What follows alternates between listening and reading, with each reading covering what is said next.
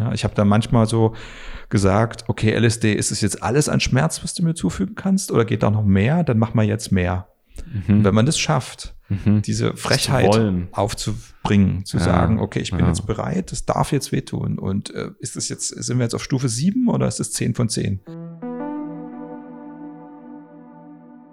Hey und herzlich willkommen beim Set und Setting Podcast. Schön, dass du heute wieder dabei bist und ich begrüße dich heute aus mal wieder meiner Heimat in der Nähe von Stuttgart. Und zum Zeitpunkt, zu dem du dieses Gespräch hörst, also zum Zeitpunkt, an dem dieser Podcast veröffentlicht wird, werde ich gerade in Kroatien sein auf einem Festival, das Modem Festival. Und da habe ich so richtig Bock drauf. Endlich mal wieder pure innere und äußere Freiheit.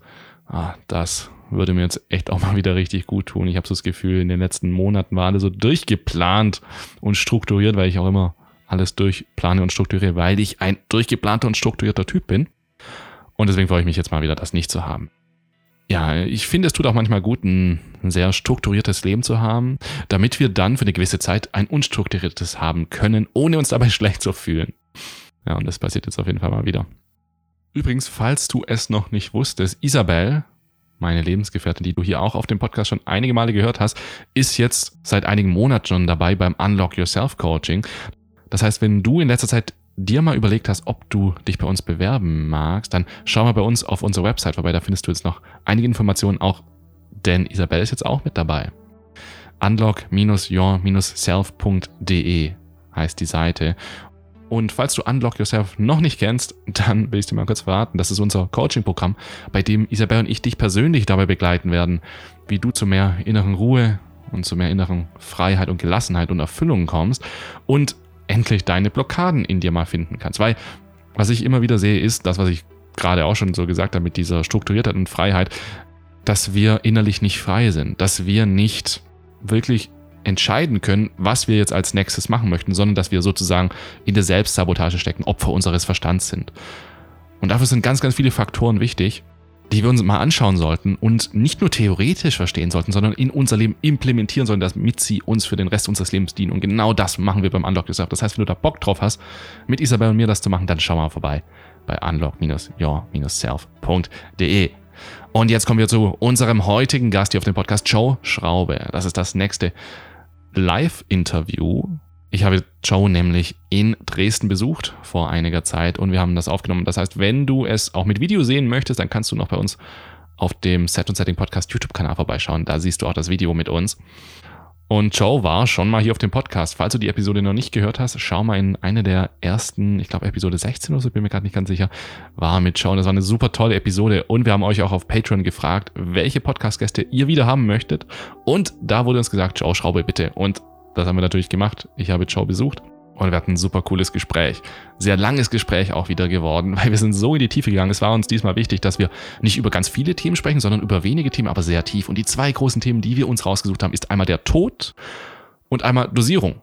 Das heißt, was für verschiedene Dosierungen gibt es? Wie ist eigentlich eine niedrige Dosierung verglichen mit einer hohen Dosierung? Was für Effekte können wir von einer sehr, sehr hohen Dosierung eigentlich erwarten? Joe ist da sehr bewandert damit und gibt da einiges an Auskunft. Und dann reden wir noch über den Tod, Warum ist der Tod so wichtig für uns als Menschen und wie können wir besser mit dem Tod umgehen? Mega spannende Episode, mega geiles Gespräch, werde ich mir auf jeden Fall auch mal wieder reinziehen, weil ja, oft ist auch so, wenn ich den Podcast aufnehme, bleibt gar nicht so viel hängen, wie wenn ich es mir dann nochmal reinziehe. Das möchte ich hier auf jeden Fall machen bei diesem Podcast. Also, das zweite Mal präsentiere ich dir hier auf dem Set und Setting Podcast Joe Schraube.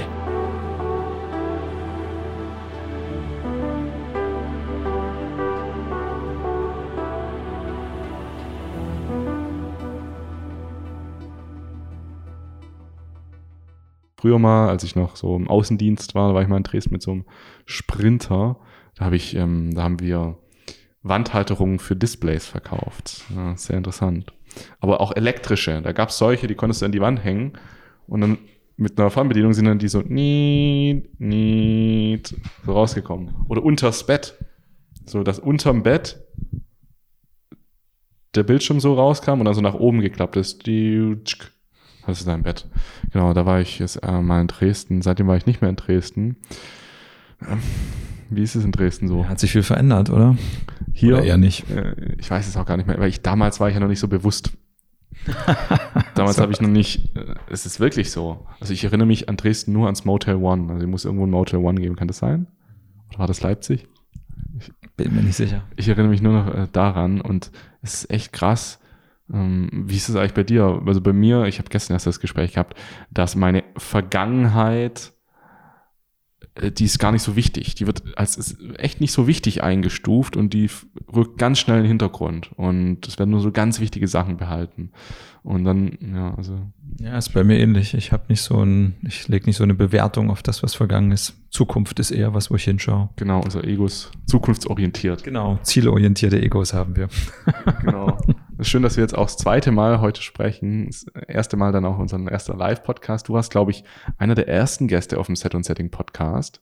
Ich glaube, Nummer, weißt du es, vielleicht Nummer 12 oder sowas in diese Richtung? Ein bisschen später war es, glaube ich, aber 19. zumindest noch vor der 20, ja. Ja, genau. Damals, da, damals war, war das auch schon ewig her. Und es ist viel passiert in der Zwischenzeit. Der Podcast ist groß gewachsen und wir haben ja dann, das habe ich dir geschickt, bei Patreon nachgefragt, wen wollt ihr nochmal sehen auf dem Set und Setting Podcast und da fiel dann mehrfach Joe Schraube. Deswegen ist es mir äh, eine Ehre auf jeden Fall, dich jetzt hier erneut dabei zu haben beim Set und Setting Podcast und äh, freue mich jetzt auch auf die ganzen Themen, die wir jetzt besprechen werden ich freue mich sehr über das Voting und es liegt jetzt so ein bisschen als die Last der Verantwortung auf meinen Schultern, ja. dass wir heute nicht nur rumplänkeln, ja. sondern irgendwie richtig interessante, spannende, ja. abgefahrene oder nützliche Themen ausgraben. Ne? So, so strenges Konzept haben wir nicht. Wir gucken ja eher, wo uns der Fluss des Lebens hinführt. Mhm. Und ist auch, ist glaube ich eine meiner größten Ängste, nicht abzuliefern. Also im Sinne von Leistung, nicht genug Leistung zu bringen. Ich mache einen Podcast und äh, der wird veröffentlicht und irgendwie schreiben die Leute, hey, das war jetzt echt nicht so geil. So, ist zwar noch nie passiert, aber der Kritiker ist schon da. Aber ich glaube, der ist auch wichtig, um überhaupt was zu machen, um überhaupt gut zu werden. Ähm, es darf halt nur nicht von, also das eine ist mh, hm, zu erkennen, ah, hier hast du was nicht gut gemacht, machst nächstes Mal ein bisschen besser. Das andere ist, hey Junge, du hast es so scheiße gemacht. So sich selbst dafür zu hassen. Ähm, ja, da muss man bewusst bleiben diesbezüglich. Aber ich glaube, wir haben heute auch sehr interessante Themen, die, ähm, glaube ich, uns dienen werden in Bezug auf ähm, unser Gespräch. Genau, ein bisschen was haben wir natürlich vorbereitet. Ganz so aus der Kalten machen wir es nicht. Ja, und ich freue mich, dass du hier nach Dresden gekommen bist. Weißt du, dass früher Dresden das Tal der Ahnungslosen hieß? Okay, ja. Dann wird das bezog sich aber darauf, dass das Westfernsehen hier nicht ankam durch das Elbtal und dass man ja nur Ahnung hatte, wenn man Westfernsehen hatte. Es ist schon eine ganze Weile her. Damals. So Damals, vor ganz, ganz langer Zeit. Seit wann wohnst du hier? Ich wohne jetzt hier seit 20 Jahren und ich bin aber in Dresden geboren und bin sozusagen, habe dann das Tal der Ahnungslosen verlassen, ja, zu meiner Schulzeit. Hatte den Westfernsehen, würde aber nicht sagen, dass es mich so stark geprägt hat. Und wir müssen mal gucken, das müssen jetzt unsere Hörer entscheiden, ob du jetzt hier im Teil der Ahnungslosen einen Ahnungslosen getroffen hast. Wir haben relativ ahnungslos über Psychedelics geredet. Oder ob es vielleicht doch so ein bisschen in die gegenteile Richtung geht, dass wir doch schon ganz schön tief in der Materie gegraben haben mhm. und ein paar spannende Themen heute so an der Angel nach oben ziehen. Äh, genau. Und eins dieser spannenden Themen ist so ein bisschen Substanzen und ihre jeweilige Dosierung. Also Dosierung ist ja, ich sage immer Set, Setting und Dosierung. Das sind so die drei Faktoren, an denen du die Sicherheit, Sicherheit oder die Intensität und die Nachhaltigkeit, eigentlich, die entscheiden über alles. Ähm, so mein Spruch ist immer, du kannst Faktoren aber auch ausgleichen. Du kannst, wenn du ein richtig gutes Set hast, und das ist ein richtig gutes Setting, dann kannst du auch eine schlechte Dosierung sozusagen ausgleichen. Oder wenn du eine echt sichere Dosierung hast, du hast ein echt gutes Setting, aber dein Set ist gerade jetzt nicht unbedingt gut, dann könnte es trotzdem funktionieren. Und genauso, du hast eine richtig gute Dosierung, ein richtig gutes Set, aber das Setting ist echt unter aller Sau, dann kann es trotzdem gut werden. Ähm, würdest du da zustimmen? Auf jeden Fall, das ist schon mal ein guter Start ins Thema. Die Sachen bedingen sich, man kann die nicht so isoliert betrachten. Ja. Und bei der Dosierung das ist der einzige der Faktoren, finde ich, der sehr klar bemessbar ist. Also den kannst du wirklich ganz klar bemessen. Im Gegensatz zu einem Set oder einem Setting kannst du jetzt nicht irgendwie kannst einen Faktor errechnen, aber das ist jetzt nicht so sinnvoll. Aber in der Dosierung kannst du ganz genau vor der Erfahrung sagen, hey, ich möchte heute folgende Dosierung haben. Nehmen wir einfach mal als Beispiel LSD, weil ich finde, das ist immer sehr ähm, genau dosierbar und genau zu sagen. Ich kann vorher mir überlegen, ob ich 111 oder 115 Mikrogramm nehme oder ob ich 150 Mikrogramm nehme. Ähm, da würde mich jetzt auch mal so deine Meinung dazu interessieren. Du kennst das sicherlich auch, die Leute ähm, sagen nach einer Erfahrung, das war die perfekte Dosierung. Das war jetzt genau richtig so. Das war jetzt genau, was ich gebraucht habe. Und deswegen ist so vielleicht die Frage, die dahinter steckt, wie wichtig ist die Dosierung eigentlich, verglichen jetzt mit Set und Setting zum Beispiel, und gibt es sowas wie eine, hm, wie viel Sinn macht es jetzt mir überhaupt viel über die Dosierung Gedanken zu machen. Ob ich jetzt 150 nehme oder 180, macht das überhaupt noch Sinn, ähm, so genau über die Dosierung nachzudenken? Oder ist es eher, hey, wenn, wenn alles passt, dann hau dir halt 200 Mikrogramm rein, alles gut. Was denkst du? Ich finde es schon wichtig. Ich habe auch viel in meinen ersten Jahren über Dosierung nachgedacht. Aber wir Menschen sind so verschieden, dass in der Formel, die sozusagen die Dosierung ergibt, ein paar X und Y drin sind, was es nicht so einfach macht. Ne? Wenn wir so eine Art Standardmensch hätten oder wenn Psychedelika einfach per Körpergewicht mhm. eine klare Wirkung hätten, dann wäre das Gespräch jetzt ein bisschen einfacher. Ne? Könnten wir sagen, einfach mittel, stark, schwach ist so und so viel bei dem und dem Gewicht oder der Kopfgröße oder wie auch immer, männlich, weiblich unterschieden, aber so ist es eben nicht. Mhm. Und man sieht es Menschen noch nicht an. Also Menschen, die auf einen sehr robusten, verwegenen Eindruck machen, was ist sich ein Riesenkerl, großes Kreuz, prahlt damit, wie viel Alkohol er verträgt, muss jetzt ja. nicht unbedingt jemand sein, der bei 200 Mikrogramm sagt, ähm, was hätte denn passieren sollen. Und andersrum jemand, der sehr filigran aussieht, ja, hat noch nicht die starke Wirkung. Also das ist mal das Erste, was man wissen muss. Es ist individuell sehr verschieden. Mhm. Und man kommt dann also eher auf eine gute Fragestellung, wenn man sich fragt, welcher, welcher Inhalt soll erreicht werden und da habe ich das in mir eher so in so Stufen abgelegt, wo ich relativ gut beschreiben könnte, was bei der einen Stufe zur anderen Stufe sich dramatisch ändert. Aber ob jetzt bei einem Zuhörer oder einer Zuhörerin das jetzt 150 LSD sind oder 200, das lässt sich wirklich nicht sagen. Aber diese Zustandsänderung, die man da so beschreiben kann und was dann so nochmal dramatisch anders wird, Mhm. Das lässt sich schon gut beschreiben und da sollte man vielleicht klar drüber nachdenken, will ich heute in diesen Raum reingehen oder bleibe ich mal in einem Bereich, wo zum Beispiel das Ich noch ganz gut mitreden kann. Mhm, mhm. ja. Was würdest du da jetzt empfehlen? Wie, wie mache ich das am besten? Wie überlege ich mir? Ne, es sind viele Unbekannte, aber anhand welcher Faktoren würdest du jetzt die Wahl der Dosierung festmachen? Also wenn ich jetzt sage, hey, ich möchte ich möchte jetzt morgen hm, so LSD, wir bleiben einfach bei LSD, ich möchte jetzt morgen LSD nehmen, ich möchte in mich hineinschauen, ich möchte dann vielleicht aber auch so ein bisschen in die Natur gehen, ich möchte aber auch, ich mache das vielleicht noch mit Leuten zusammen, hm, was, was, wie finde ich jetzt Anhaltspunkte?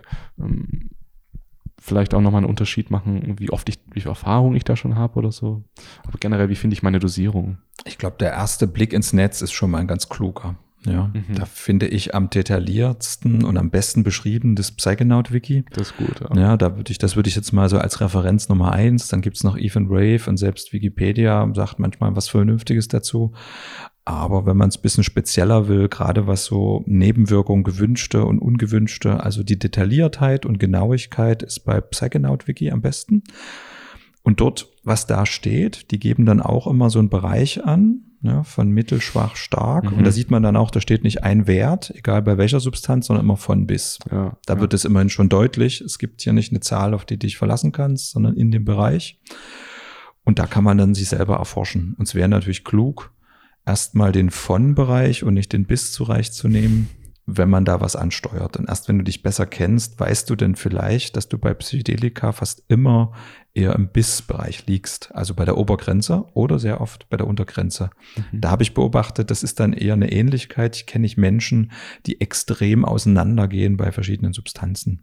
Es scheint eher so eine Grundempfindsamkeit zu sein. Ja, ja, über die, genau diese Empfindsamkeit möchte ich gleich auch noch ein bisschen tiefer reingehen. Ich finde es ein äh, super spannendes Thema.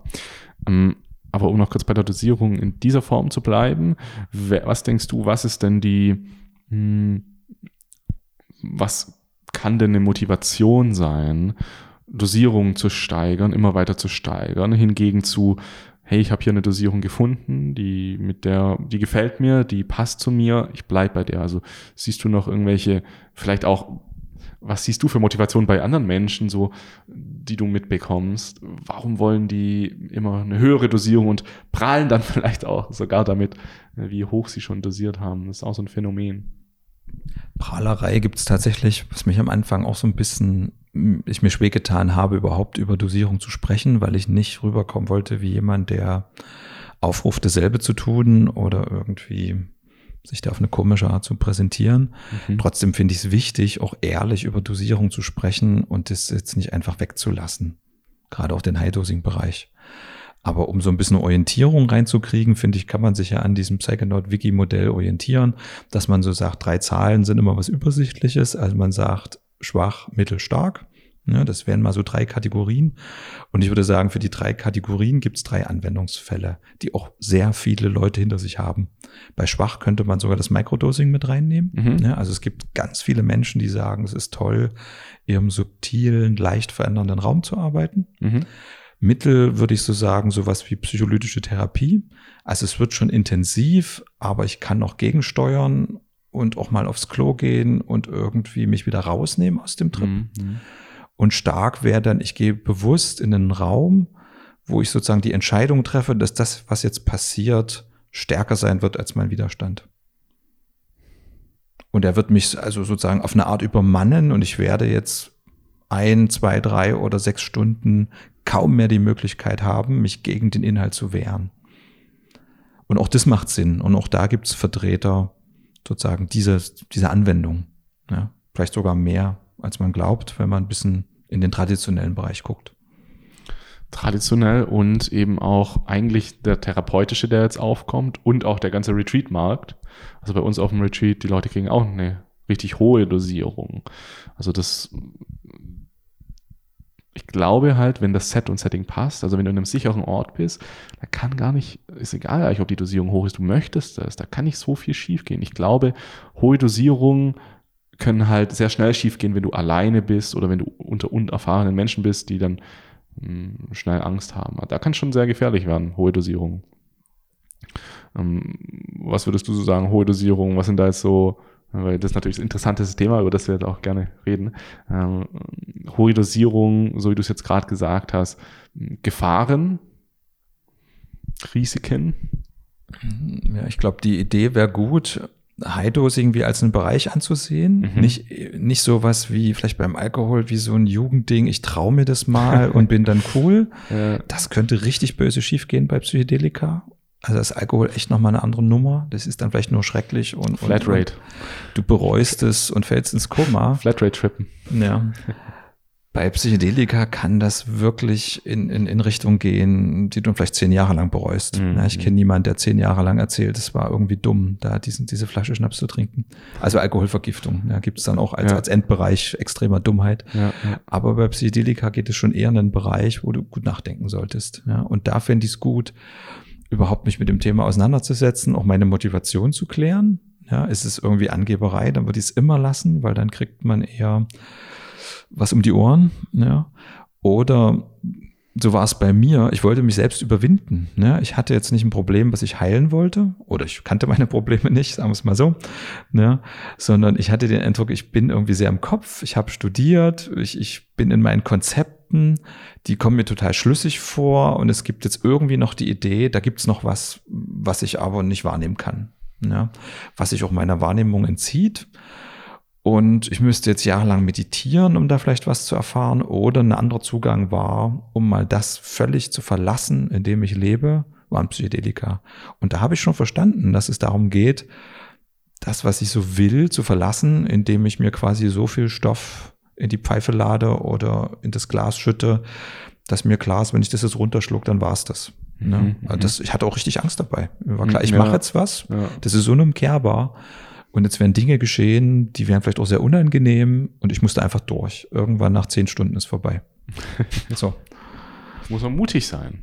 Ja, man muss so ein bisschen Lust haben auf Grenzgänge, ja, auf Abenteuer. Gibt ja Menschen, die, die das mögen, auch diesen hm. gewissen Nervenkitzel. Was war denn, kannst du so einen kleinen Trip-Report vielleicht geben von deiner ersten wirklichen High-Dose-Erfahrung in deinem Leben? Wie, wie war da die Motivation und wie war es für dich dann das erste Mal, da reingeworfen zu werden, war es ein sanfter Übergang?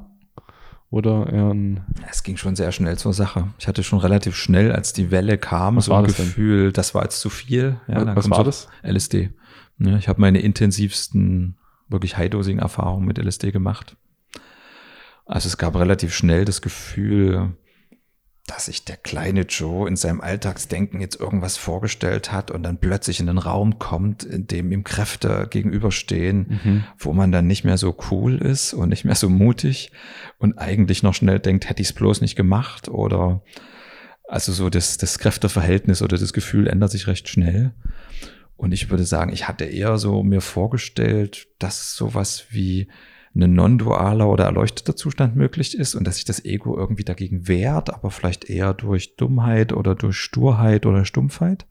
Und mir war nicht klar, dass Emotionen in so einer Intensität möglich sind mhm. und auch welche, die ich überhaupt nicht mag.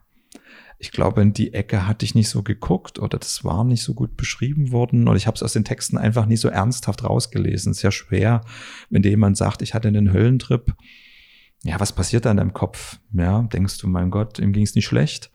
Oder wenn du schon mal hochdosiert LSD genommen hast, hast du dann Assoziationsraum, in dem dir klar ist, dass was dir jetzt hier passieren könnte, in Dresden heute oder die nächsten Wochen. Mhm, mhm. ich weiß nicht, was ja das Schlimmste wäre, was dir passieren könnte, so real. Keine Ahnung, Verkehrsunfall, ein paar Typen nachts schnappen dich und verprügeln dich. Ich, keine Ahnung, was man so für Fantasien hat, mhm. ja. Aber ich würde sagen, hochdosiert ist das mindestens mal zehn. Also das ist alles ein Scheißdreck dagegen, mhm. weil einfach die Emotionalität und das Empfinden so gesteigert sind und weil du dem völlig ausgeliefert bist und nicht mal so den, die Möglichkeit der Unbewusstheit hast. Du kannst nicht mal richtig wegdissoziieren, was vielleicht noch so eine Technik des Verdrängens wäre. Ja, wenn du jetzt verprügelt wirst, vielleicht einfach nicht hinspüren oder so. Es geht in dem Fall nicht. Dir sind so wie mit Gewalt die Augen geöffnet und du musst da einfach durch. Und da habe ich erstmal nur Angst vorbekommen und bin erstmal sehr kleinlaut geworden. Und ich glaube, das kennen viele. Man sagt dann erstmal wochenlang, ich mache das nie wieder. So, und ist sich da ganz sicher. Und irgendwann kommt der komische Gedanke, es doch vielleicht wieder tun zu wollen. Also, das ist dann ein ganz merkwürdiger Zustand, wo man denkt, wie kommst du jetzt darauf? Aber es hat eine merkwürdige Faszination, auch diese Räume. Ja. Klingt jetzt erstmal nicht so verlockend, aber auf der anderen Seite schon. Also ich hatte vor ein paar Tagen eine Erfahrung mit 2CB und MDMA und da kam ein Gefühl hoch, es war auch so intensiv im Sinne von, dass es übersteigt jetzt das, was ich jetzt wahrnehmen kann. Also negatives Gefühl. Und ich, so, ich, ich kann das jetzt nicht zulassen. Es ist übersteigt es, ich fühle mich nicht sicher. Aber ich konnte noch auf irgendeine unterbewusste Art es wegdrücken uns dann später rauslassen, als ich mich sicherer gefühlt habe. Und ich vermute mal bei einem High-Dose, was, was passiert, wenn du bei einer High-Dose sagst, ich will das jetzt nicht? Also woran ich mich mal erinnert habe, dass ich das versucht habe und dass ich dann die Augen aufgemacht habe, was eigentlich beim Trippen immer noch so ein Anker ist, zu mhm. sagen, okay, ich bin ja im Raum und meine Freundin ist da und dann geht es zwar trotzdem weiter, aber man hat so über Augen aufmachen und vielleicht auf Toilette gehen so eine Möglichkeit gegenzusteuern. Und da war das so, dass beim Augenaufmachen nichts passiert ist. Mhm. Also ich habe den Raum nicht mehr gesehen. Und das war auch ein Moment, wo mir klar war, ach du Scheiße. So, jetzt haben sie mich. Ja. Und dann dachte ich noch, das ist ein Scherz oder das geht gleich weg. Und dann habe ich das so vier, fünf Mal gemacht, Augen zu. Okay, ich bin jetzt hier in diesem, was auch immer da gerade war. Ja. Und dann so wieder, jetzt mache ich die Augen auf und sehe mein Zimmer und ich will hier raus, mir ist es zu viel, ich entschuldige mich bei den LSD-Göttern, ich war hochmütig, ich nehme nie wieder so viel, aua, aua, aua, so, ja. Und dann wieder Augen auf und nee, keine Änderung. Und da war so ein Gefühl von, ja, du hast es ja gelesen, du hast es gewollt und jetzt geht's da lang. So. Also du brauchst jetzt nicht versuchen, hier irgendwie abzubiegen, sondern die eigene einzige Möglichkeit ist geradeaus. Die gibt's. Und nicht geradeaus gehen ist schmerzhaft. Bedeutet trotzdem, dass du Dinge erlebst, aber vielleicht noch unangenehmer. Also, und da habe ich dann das Glück, dass ich dann intuitiv jemand bin, der sagt, okay, dann gehe ich eben geradeaus. Mhm. Selbst wenn da was Schreckliches ist, sagt mir dann irgendwie mein Gefühl, wenn ich eh keine Wahl habe, dann gehe ich auf das Monster lieber zu. Bin ich schneller tot oder vielleicht ist es gar nicht so stark, wie es aussieht oder so, so ungefähr. Und wie viel spielt die Außenwelt überhaupt noch, wie viel Einfluss hat überhaupt noch die Außenwelt? Ähm, bei wie viel, wie viel Mikrogramm waren das denn? Beim, bei der ersten Erfahrung jetzt zum Beispiel? Also bei der ersten wirklichen High-Dosing-Erfahrung würde ich sagen, ist bei mir so die Grenze zu, ich kann wirklich nicht mehr kontrollieren und die Außenwelt verschwindet, ist irgendwo bei 450. Mhm. Ja, Groff hat ja beschrieben, also ich habe damals mich sehr an Groff orientiert, ich habe da alles gelesen gehabt, dass er sagt, so 600, 800, 900 ist so der Bereich und er hätte auch mal jemanden gehabt, der 1400 widerstanden hätte. Ja, ja. Das ist so eine Zahl, die man dann so irritiert liest. Die kann ich heute auch besser einsortieren. Ja, also Leute mit einem extrem trainierten Ego oder mit einer extrem trainierten Abwehr. Mhm. So ist es eigentlich besser. Ja, meistens Leute, die ein Trauma beschützen, die haben quasi diese Betonwand ja. so trainiert, dass das 10 Meter Stahlbeton ist. Und da ist sogar LSD dann fast wirkungslos. Aber bei normalen Menschen würde ich sagen, geht bei irgendwo zwischen 350 und 600 geht irgendwie so der Bereich an. Ja, wenn sie jetzt nicht schon eine Gewöhnung an die Substanz haben, wo man über ein paar Stunden das Gefühl von keine Wahl hat und eigentlich nur noch Hingabe funktioniert. Das kann dann auch sehr schön sein. Ich habe jetzt erstmal von schrecklichen Dingen gesprochen, auch um so ein bisschen zu warnen. Das mhm. ist jetzt nicht leicht frist, leichtfertig jemand irgendwie cool findet. Ja. Aber da liegen dann natürlich auch Räume, spirituelle Räume und auch Gefühlsräume, die natürlich auch in der Intensität dann fantastisch sind und wunderbar. Ja in der, also oft, so hat Croft es beschrieben, gibt's erst so ein bisschen das Schwierige. Ja. Also man muss irgendwie durch die Ängste und Widerstände durch. Und wenn man sich so für diesen Gang auf das Monster oder in das Schreckliche hinein entscheiden kann, wenn man sagt, ja, okay, wenn ich jetzt eh hier nicht anders kann, als mich total beängstigt und paranoid oder völlig schmerzhaft zu fühlen, dann gehe ich jetzt also es gibt diesen Spruch so im, im, therapeutischen und im psychedischen Bereich, der kürzeste Weg rein ist der Weg, der kürzeste Weg raus ist der Weg rein. Mhm. Und das funktioniert wirklich. Wenn du es schaffst, in dir noch diesen Satz zu finden, ja, dass das, was dich gerade quält, das ist, wo du direkt hingehst. Ja. ja ich habe da manchmal so gesagt, okay, LSD, ist es jetzt alles an Schmerz, was du mir zufügen kannst, oder geht da noch mehr? Dann mach mal jetzt mehr. Mhm. wenn man das schafft, mhm. diese Frechheit aufzubringen, zu ja. sagen, okay, ich bin ja. jetzt bereit, das darf jetzt wehtun. Und äh, ist es jetzt, sind wir jetzt auf Stufe sieben oder ist es zehn von zehn? Und wenn da noch was geht, drehen wir noch hoch. Ja, es tut zwar verdammt weh, aber ich nehme noch mehr. Meistens kommt dann der Inhalt, der dann vorher eher abgewehrt war. Dann kommt biografisches oder man landet in, bei seiner eigenen Geburt oder im, im Mutterleib und schießt dann in diesen transpersonalen Bereich, den er beschreibt. Vielleicht können Leute den auch leichter betreten ohne High-Dosing. Also äh, im Falle von Joe hat es dieses High-Dosing gebraucht, um seinen mhm. ignoranten Geist in diese transpersonale Dimension zu schießen. Ja, vielleicht ist es bei anderen gar nicht nötig. Vielleicht, ich glaube sogar andere Menschen erleben die transpersonale Ebene ohne irgendeine Substanz. Mhm. Ja, auch da gibt's jetzt schon wieder individuelle Unterschiede. Ich konnte ganz klar sagen, dass wenn ich 200 genommen habe, ich im biografischen Bereich war, ich habe anders gesehen und gefühlt, aber ich habe mich nicht wie eine Bewusstseinswolke gefühlt und konnte dieses Haus aus von allen Dimensionen sehen oder von oben oder mein Zimmer von oben und mich da liegend sehen. Also diese Phänomene von nicht mehr im Körper verankert, die sind bei mir beim High-Dosing gekommen. Und das verändert sich wahrscheinlich aber auch mit der Zeit. Vielleicht ähm, kannst du inzwischen bei geringeren Dosierungen schon was erreichen, was früher vielleicht bei höheren Dosierungen war ähm, diese Sensibilität oder dieser aufgelöste Widerstand, der sich dann auch auflöst. Und ich habe so das Gefühl, dass, ja, wenn einmal so, wenn es einmal so richtig auf die Fresse gibt einfach, danach ist alles viel verständlicher, viel einfacher, viel, du öffnest dich so mehr dieser Erfahrung. Und ich glaube, deswegen kann so eine High Dose auch gut sein im Sinne von mach das einmal und danach kannst du auch mit geringeren Dosierungen so arbeiten. Ähm, doch, wenn wir uns nochmal uns die High-Dose-Erfahrung anschauen an sich, mh, hm, da passiert ja in uns sehr viel. Was passiert denn außerhalb von uns? Kannst du so ähm, einschätzen, mh, hm, ist es so, also wenn du jetzt zum Beispiel eine, eine hochdosierte LSD-Erfahrung früher gemacht hast,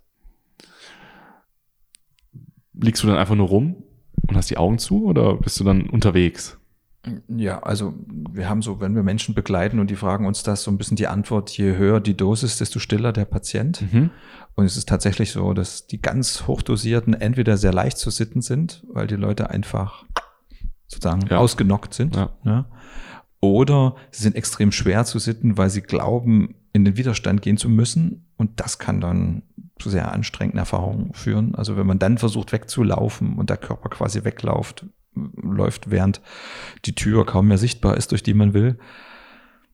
Also so eine Erfahrung wünsche ich niemandem und ich wünsche auch niemandem, sowas sitten zu müssen. Ja, das ist bei uns nie passiert, auch bei mir nicht. Mhm. Aber ich kenne es aus Berichten. Aber der Regelfall wäre, wenn man es gut vorbereitet, sich innerlich darauf vorbereitet und ein gewisses Ja dazu hat, dass das draußen gar nicht so wichtig ist, auch nicht der Kontakt. Es ist dann eher so, wenn man dann in transpersonalen Raum ist und dann dort so wirklich wie Kraft das beschreibt, man zum Beispiel in den Geburtskanal kommt oder mhm. im Mutterbauch ist, dann kann eine Berührung oder ein Fest in den Arm genommen werden, sehr förderlich sein, ohne dass man das so richtig merkt. Also man selber checkt gar nicht mehr, dass einen gerade jemand in den Arm nimmt, ja, ja. zum Beispiel.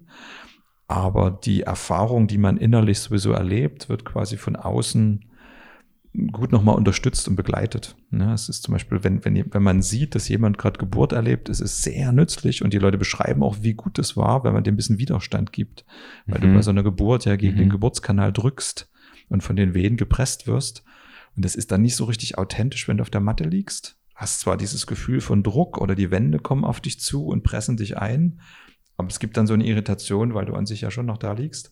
Und wenn dann aber nur jemand kommt und die Hände auf die Brust legt, wird es super unangenehm und super druckartig und sofort dockt das an, an dieses Gefühl von Enge und Druck. Und ähm, manchmal machen wir es so, dass wir richtig Kissen nehmen und die Leute drücken mit dem Kopf gegen das Kissen und arbeiten sich da quasi raus und das befördert den Prozess sehr. Mhm. Ja. Wie, wie erkennst du, dass, dass jemand gerade einen Geburtstrauma durchlebt oder in die Richtung geht? Ich glaube, das ist kaum machbar, wenn man es nicht selber erlebt hat. Ich ja. weiß nicht, vielleicht wenn man wirklich empathisch ist und sehr gut beobachtet, möchte ich es jetzt Leuten nicht absprechen. Aber irgendwie ist es schon gut, das von innen zu kennen mhm. und dann eher intuitiv zu merken, es, ist, es gibt eine ganze Summe von Symptomen, so, dass die Hände irgendwie gehalten werden. Also auch das der ganze Körper in einer, in, er wird wie übernommen für eine Energie. Ne? Also ich würde sagen, Geburt erlebt man nicht so ein bisschen locker nebenbei mhm. und kann noch antworten und sagen, gib mir mal ein Kissen. Also die Person kommt in so einen Zustand, in den dieser quasi psychedelisch-energetische Prozess übernimmt und die Person, na, fernsteuert ist jetzt ein komischer Begriff. Also die Atmung, die Geräusche, das kriegt so eine ganz spezielle, spezifische Art man merkt, dass die Person jetzt wie ausgeschaltet ist und dass sich jetzt etwas in ihm durchsetzt, was hier gerade nach außen kommt. Das ist so ein, ein Ding, was man dann wieder erkennt.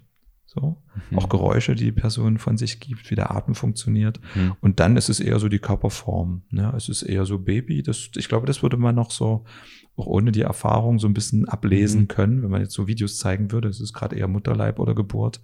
Das ist so ein bisschen zu sehen, ob das dann schon diese intensiveren Phasen sind oder eben noch dieses Rumschweben. Ne? Ja, ich habe davon ja auch gelesen bei Stanislav Grof. Ich habe sowas persönlich jetzt noch nicht erlebt. Ich hatte einmal eine Erfahrung, da habe ich, also ich habe so ganz, ich habe ge gemerkt, ich bin im Krankenhaus, es sind Geräusche vom Krankenhaus. Das, das hatte ich mal erlebt. Aber in der Geburt war ich jetzt noch nicht. Kommt, kommt noch. Aber was kann ich mir denn davon versprechen, eine Geburt nachzuleben? Also, hm, also jeder Mensch ist geboren worden, jeder Mensch hat sozusagen dieses Erlebnis.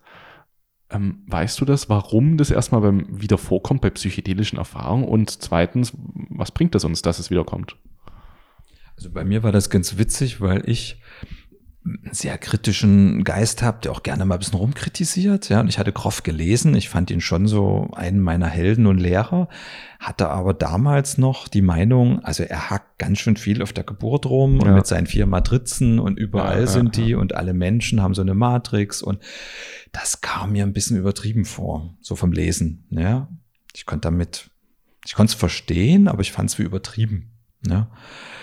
Und war dann aber erstaunt, dass es auch bei mir so intensiv kam, ja, also dass ich ihm erstmal quasi recht geben musste, dass offensichtlich dieses erste Ereignis, was du erlebt hast, im 3D-Raum, weil vorgeburtlich, das ist, fühlt sich noch nicht so richtig 3D an. Ja. Ne? Das ist halt die Geburt. Und es gibt ja auch diese, diesen tollen Film Imprinting. Das ist halt auch eine prägende Erfahrung. Ne? Mhm. Also ob sozusagen, ich stelle mir das manchmal vor, wie so eine Billardkugel, die angestoßen wird. Ja? Also der erste Impuls, den deine Seele kriegt, Ja, ist die liebevoll? Bist du gehalten? Ja, äh, findest du deine Mutter über mhm. den Geruch? Ja, ist das alles so, wie es sein soll? Oder landest du im Neonlicht und keiner ist da? Oder was ist ich, die Mutter ist narkotisiert? Also wie, wie ist denn sozusagen, wie sind die Emotionen deiner Mutter bei der Geburt? Wie ist die Geburt selber? Ja, ist die ein kleines Trauma, weil du vielleicht fast gestorben bist und deine Mutter oder hat es geflutscht? Ja, das ist scheinbar sehr prägend für das, wie du dann später auch bist und schwingst. Und deswegen meint er, liegt es zugrunde. Und wenn man richtig tief in sich reinguckt, findet man wie diese grundprägende Erfahrung ich habe das echt bezweifelt. Ich habe ihm das sogar ein wenig abgenommen. Ich dachte, er ist da so auf so einem Thema festgegangen. Ich hatte so den Eindruck, dass alle Wissenschaftler sich ein Thema nehmen und darauf so festgehen, das dann nur noch studieren. Musst du das? Das muss jetzt auch so, wahr sein. Ja, genau. Und dann, dann müssen sie das beweisen. Ich war da sehr skeptisch und war dann überrascht. Und ich hatte aber damals schon meiner Mutter gesagt, sie soll mir nichts detailliert über meine Geburt erzählen, ja, ja, ja. weil ich rausfinden wollte, was er ja behauptet, ob ich da nur eine Geburt erlebe. Das könnte ja so eine Art kollektives Unbewusstes sein oder meine. Ja? Und ich habe tatsächlich meine erlebt, weil da ein paar Eigenarten waren. Also meine, meine Mutter dann Medikamente bekommen hat an einem bestimmten Zeitpunkt. Und das habe ich alles so nachvollziehen können. Und das habe ich vorher nicht gewusst. Also ich bin jetzt überzeugt, dass es meine Erinnerungen waren, aus meinem Körper mhm. heraus aufgestiegen und nicht eine Art kollektives Thema. So wie Croft das beschreibt. Also ich musste ihm da wieder recht geben. Ich habe es entschuldigt. So, gesagt, okay, Stan. Dann ist da mehr dran. Ja. ja. Und ich habe mich dann später noch gefragt, wäre vielleicht auch so eine Frage von dir, ja, wozu das Ganze? Ja, bist du jetzt ein besserer Mensch oder was, was bringt dir das, außer dass es so ein bisschen Sensation-Seeking vielleicht ist?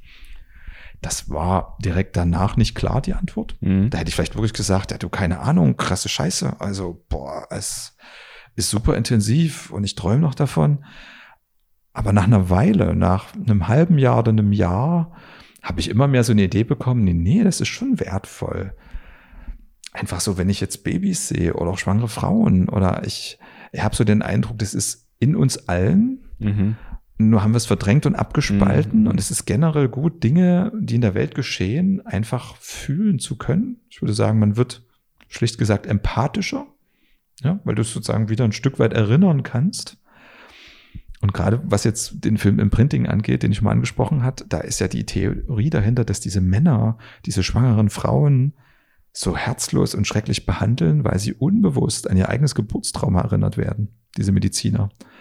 Diese Erfahrung nicht an sich ranlassen wollen, weil die nach wie vor schrecklich ist und deswegen mhm. Geburt so eigenartig technisch, medizinisch in so einer kalten Apparatemedizin abhandeln, ohne dabei zu fühlen und emotional dabei zu sein. Und da würde ich heute mitgehen. Das hätte ich früher auch noch ein bisschen esoterisch gefunden oder weit hergeholt. Inzwischen würde ich sagen, ja, in uns allen ist die Erinnerung noch da, verschüttet oder wieder freigelegt. Und wenn die freigelegt ist, ich weiß nicht, in mir kommt dann so, naja, so dass ich, wenn ich so ein frisch geborenes Baby irgendwo sehe, manchmal kommt auf Facebook so, ne, hier, wir begrüßen Mira ja. oder so, dann, dann gucke ich in die Augen und da kommt in mir sofort, boah, was das erstmal für ein Schmerz war und mhm. wie das dann aber schön ist, da zu sein. Also da kommt einfach ja, mir ist das jetzt nicht so fremd wie früher. Und das finde ich lohnt sich. Da würde ich jetzt doch nach ein paar Jahren sagen, doch macht es mal, egal ob jetzt holotropes Atmen oder Substanzen. Es ist schon schön, diese Erfahrung wieder zu sich zu holen, ja, quasi. Ja.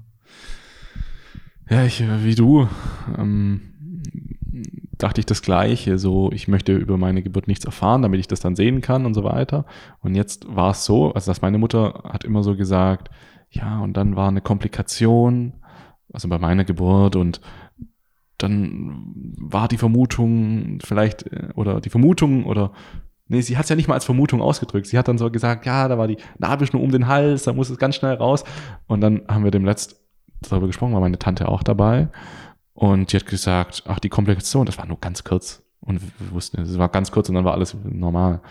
Und da hätte ich jetzt gern gewusst, was habe ich da jetzt, äh, nehme ich dann auch wahr mit irgendwie vielleicht äh, Hals ersticken, keine Ahnung, oder eben nicht. Da jetzt, schade. Weil hätte ich das jetzt erfahren, also hätte ich, hätte ich das jetzt schon vorher erlebt und hätte dann danach erfahren, dass es anders gewesen wäre, jetzt kann ich es leider nicht mehr prüfen. Naja, ich glaube aber, dass du trotzdem, wenn du sehr detailliert das erlebst, für dich Elemente findest, wo es dann für dich wie geprüft ist. Also das ist trotzdem, glaube ich, nicht vergeben, indem du in Details reinguckst ich habe dann bei mir manchmal so, wie das hätte ich mir jetzt echt anders vorgestellt. Mhm. Also wenn das, was da kommt, mich echt überrascht und ich habe nicht so den Eindruck, das ist so, wie meine Fantasie das basteln würde, dann finde ich das ganz überzeugend. Und so als Tipp für dich und andere, ich glaube, was Geburt, Erfahrung bestärken, ähm, ist, wenn man mal zum holotropen Atmen geht und das dann mhm. mit Psychedelika kombiniert. Mhm das war dann bei mir automatisch. Ich hatte das gar nicht so vor, aber durch holotrope Atmen hatte irgendwie mein Körper gelernt, wenn ich feststecke und irgendwas unangenehm ist, brauche ich nur anfangen zu atmen und es wird intensiver, mit Sicherheit. Vielleicht auch unangenehmer. Mhm. Ja. Aber ich habe quasi jetzt immer wie automatisierten Mechanismus, dass wenn ich irgendwo feststecke oder es unangenehm ist, äh, zumindest die Bewegung nach vorn in mehr, in tiefer, in die volle Erfahrung, die ist möglich durch Atmen. Und vielleicht, weil Geburt ja auch ein dynamischer Prozess ist und nicht so ein stiller, ja, da wird ja richtig Kraft und Energie aufgewandt, könnte ich mir vorstellen, wenn du mal das als Setting anlegst, dich damit zu verbinden, also mit dem Thema, und dann anfängst zu hyperventilieren ne, hm. auf 400 oder 300 L. Es ist sehr mächtig. Ja, ja also es macht wirklich nochmal eine obendrauf. Ja. Würde mich nicht wundern. Okay, ihr habt es gehört. Holotropes Atmen, 400 Mikrogramm LSD. Geburtserfahrung. Ja. ja. Mach ich mal. ähm, ich wollte jetzt noch mal auf die, nachdem wir jetzt ein bisschen über High-Dosing-Erfahrung gesprochen haben, ähm, vielleicht kannst du noch mal beschreiben, wie ist es dann davon runterzukommen? Gibt es da noch qualitative Unterschiede? Also jetzt gerade bei LSD, die Erfahrung geht ja dann ziemlich lang. Mm, wie anstrengend ist es denn, äh, so eine Erfahrung zu machen? Also kennst du dann vielleicht auch so voll die Gefühle danach, oh, endlich, es geht runter, endlich, es wird weniger, ah, mein, mein Verstand kommt wieder zurück. Gut, dass du wieder da bist oder äh, hattest du dann auch vielleicht schon so Erfahrungsqualitäten wie ich möchte gar nicht mehr gehen? Ich glaube, es gab es einmal. Ich hatte einmal war ich sozusagen nur kurz im Schmerz und so krass die ganze Zeit im Licht und mhm. im Bliss. Das hätte gerne ewig an, anhalten können. Und da war dann auch das Runterkommen leicht und interessanterweise auch der nächste Tag. Das war für mich nur für eine ganz wertvolle und wichtige Erfahrung, weil ich das so als Referenzgröße habe, zu wie man sich nach stark bis sehr stark dosiert mit LSD getrippt fühlt, mhm. weil ich dadurch jetzt mit Sicherheit sagen kann, das ist alles Psychosomatik. Also das, was du am nächsten Tag spürst, ich sage manchmal pointiert, ist das Echo deines Widerstands. Okay. Aha. In ganz verschiedener Form, ja. Das aber selbst ein Kopfschmerz, ne, wo der Verstand ganz schnell sagt, ja, da ist jetzt noch eine Menge Ausschüttung und die Synapsen, die wurden überflutet und da habe ich jetzt halt einen Kopfmuskelkater, ist ja logisch. Würde ich sagen, nee, wenn du komplett widerstandslos wärst mit der Substanz, hm, mhm. Widerstand geht auch im Kopf, ja, geht auch im Gehirn, dann hättest du auch da keinen Kater. Aber das hatte ich nur einmal und ich kenne es viel häufiger, wie du es erst in deiner Frage angedeutet hast. Ich würde sagen, das hat, hatte oft einen Preis. Also ich kenne dieses Synapsen-Muskelkatergefühl, so ein völliges Überreiztsein, mhm. Erschöpftsein, als ob ein jemand irgendwie so, ich sag mal, ins Auto gebunden hat, man ist am Fahrrad fahren, muss jetzt in der Geschwindigkeit mitfahren, aber irgendwie hat man 30 Kilometer war echt zu viel, aber man hat die gebucht man, man, muss jetzt einfach mitfahren, weil man da dran gebunden ist. So, so ein Gefühl, man, man trippt noch, man ist erschöpft, man ist vielleicht sogar glücklich, man hat tolle Sachen erlebt, aber man würde total gerne den Ausschalter drücken. Ja. Das kenne ich so. Auch so ein Gefühl von, kann ich jetzt noch alles erinnern? Ja, wird mir das jetzt nicht zu viel? Und dann auch so ein Gefühl, nicht schlafen zu können. Ja, ich musste, glaube ich, über ein, zwei Jahre lernen, wie ich eigentlich mit dem Zustand umgehe, wo ich so so neuronal erschöpft bin, aus einer intensiven Erfahrung wiederkomme, schlafen will und ich kann, da braucht es ein bisschen Geschick, so ein bisschen psychonautisches. Da muss vielleicht jeder ein bisschen sein eigenes Rezept finden. Mhm. Ich glaube, ich musste als erstes mal lernen, aus dem Widerstand rauszugehen, es weghaben zu wollen und schlafen zu wollen. Ja, sondern vielleicht wirklich klar zu sagen, das ist so, das hast du gebucht. Und mich dann in so Räume zu begeben, dass ich einfach da liege, entspanne, und so versuche dieses nichts Besondere einfach da liegen zu genießen, was ich früher nicht habe. Ja, Im Prinzip kam dann wieder mein Ego und wollte dann wieder was, nämlich dass jetzt Schluss ist und ich pennen kann, ja, nach zwölf Stunden. da habe ich jetzt gemerkt, das ist schädlich, sondern dass ich einfach selbst da noch hingebungsvoll bin und dann eben mhm. in dem Nachglühenraum bin Aber das kann wirklich fordernd sein. Also Erschöpfung, je nach Inhalt ist das schon. Ja. Auch, es gehört dazu. Ne? Es hat einen gewissen Preis, so das High-Dosing. Gerade jetzt auch die Dauer der Erfahrung. Ich denke, LSD ist äh, neben Mescalin auch sind die am längsten wirkenden Psychedelika. Gibt es natürlich noch viele andere, ob Psilocybin oder jetzt ganz kurzwirkende wie DMT, 5-Meo-DMT. Mm, und genau über die Substanzen, mm, vielleicht können wir da mal jetzt mal irgendwie so einen, mm, ja, so, so einen Übergang machen, im Sinne von, wir schauen uns jetzt mal viele psychedelische Substanzen an. Die haben ja alle ganz unterschiedliche Qualitäten, wirken ganz anders, äh, ganz andere, andere Wirkungsdauer so vielleicht als erste Frage, bei welcher Substanz würdest du, vielleicht aus deiner eigenen Erfahrung, was du gesehen hast, empfehlen oder was würdest du sagen, welche Substanzen eignen sich, um intensive Erfahrungen zu machen? Jetzt zum Beispiel, ähm, Alkohol eignet sich jetzt nicht unbedingt, um High-Dosing zu machen, aber vielleicht gibt es bei Psychedelika da auch nochmal Unterschiede, hm, bei was es denn besonders wertvoll sein kann. Zum Beispiel MDMA ist wahrscheinlich auch nicht eher so gut, so in diese Richtung. Ja, MDMA ist ja ambivalent. Ich würde sagen, alle Substanzen, die, wenn man sie höher dosiert, stark körperliche Nebenwirkungen erzeugen, sind natürlich von High-Dosing nicht so gut. Ja. ja. Deswegen ist wahrscheinlich das LSD so prädestiniert, weil das kannst du nahezu ja, um Faktor, Faktor überdosieren, ohne körperliche Beschwerden. Andere Substanzen nehmen einem das dann so ein bisschen übel. Ja. Und beim MDMA würden vielleicht viele sagen, das High-Dosing totaler Quatsch, würde ich aber auch so ein bisschen widersprechen. Mhm. Wir haben am Anfang unserer psychonautischen Karriere das MDMA zu hoch dosiert, weil wir dachten, das ist nicht sauber und rein. Ja, wir ja. waren so Neulinge und haben in einem Buch gelesen, dass Dinge, die man sich irgendwo im Dunkeln besorgt, gestreckt sind und dass da 30 Prozent Traubenzucker oder anderes drin ist. Und das haben wir dann so berechnet und so gemacht.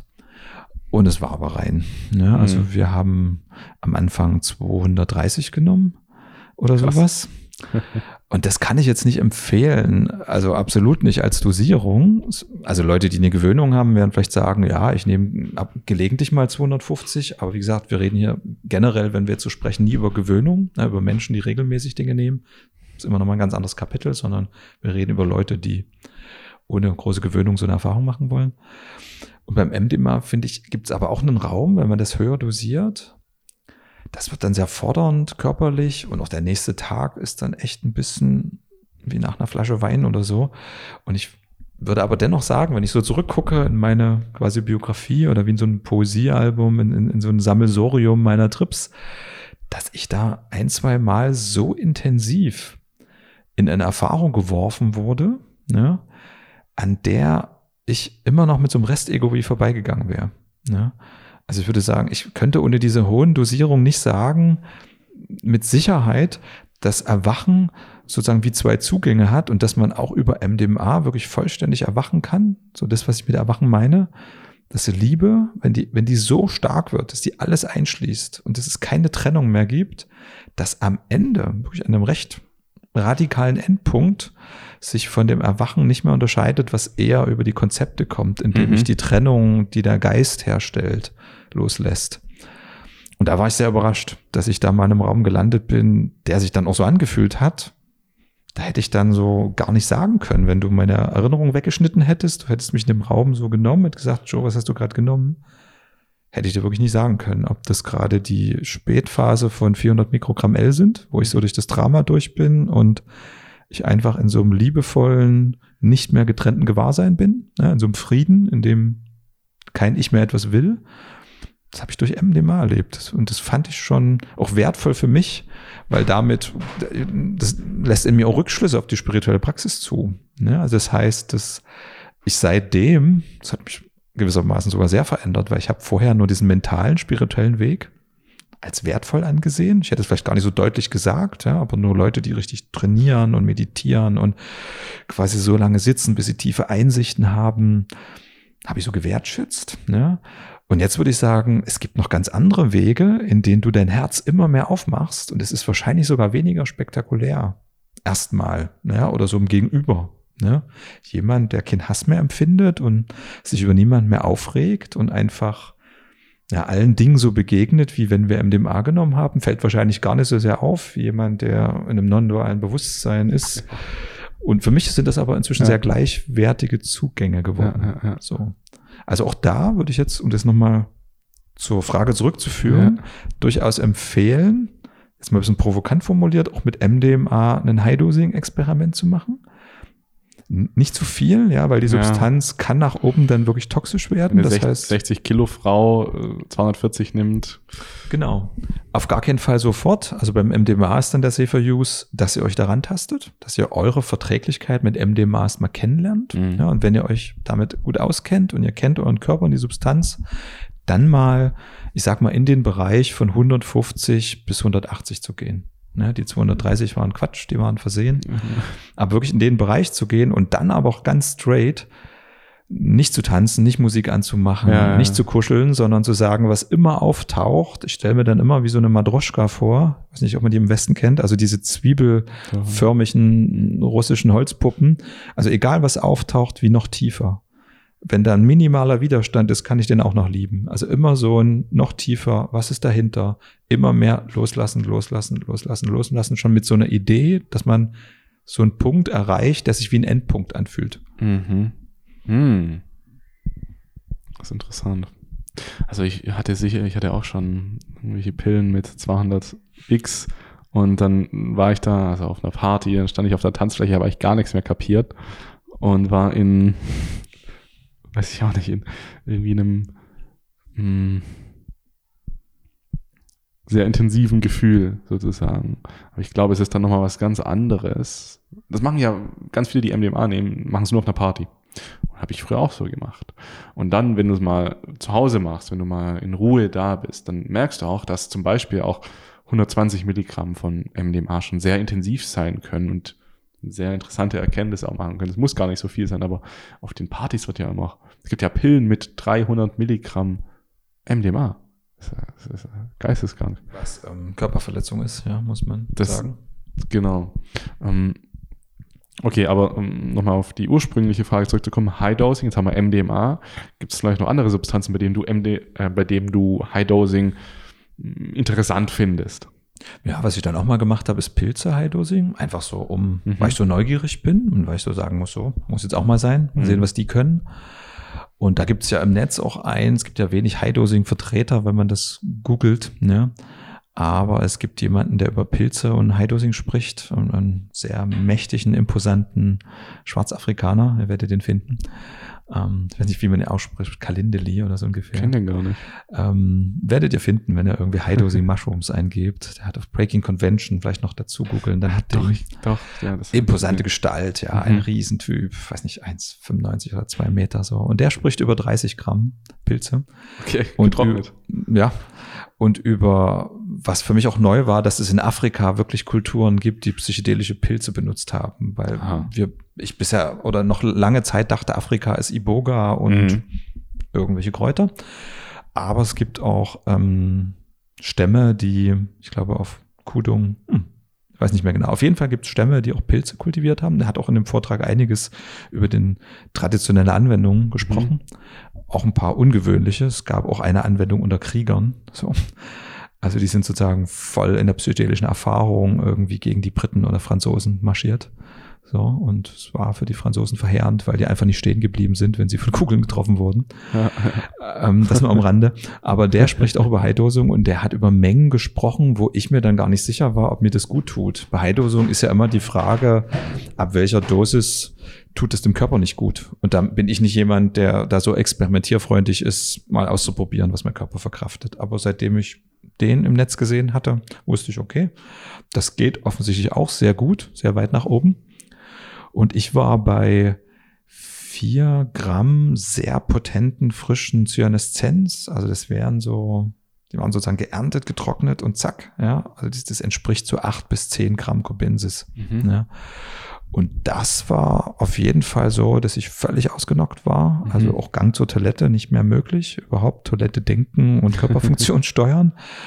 Also, das sah nicht nett aus von außen, sage ich mal vorsichtig. Ja. Hast meine, du das alleine gemacht? Auf gar keinen Fall. Also meine Freundin beschreibt es dann manchmal so, es sah aus, als hätte sie ein behindertes Kind, ja, phasenweise. Und äh, ich glaube, da gab es auch Phasen, hatte ich einen Blackout. Mhm. Ja, und ich kann nicht richtig beschreiben, was da war.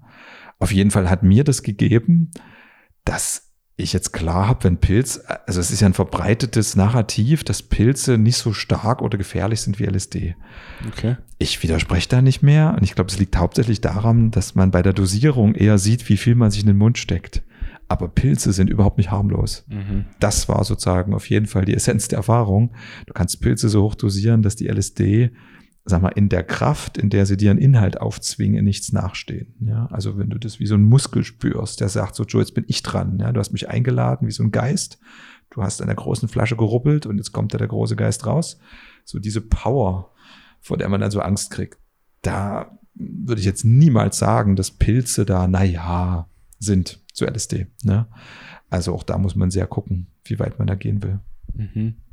Würdest du kurze random Frage jetzt äh, reingeworfen. LSD und Pilze. Wie empfindest du da den qualitativen Unterschied der Erfahrung? Jetzt nicht die Länge oder so, sondern wirklich die Qualität der, der Visionen, der Wahrnehmungen oder vielleicht noch davor gefragt, merkst du überhaupt einen Unterschied? Oh ja, der Unterschied ist deutlich. Ja. Ich finde nicht so leicht beschreibbar.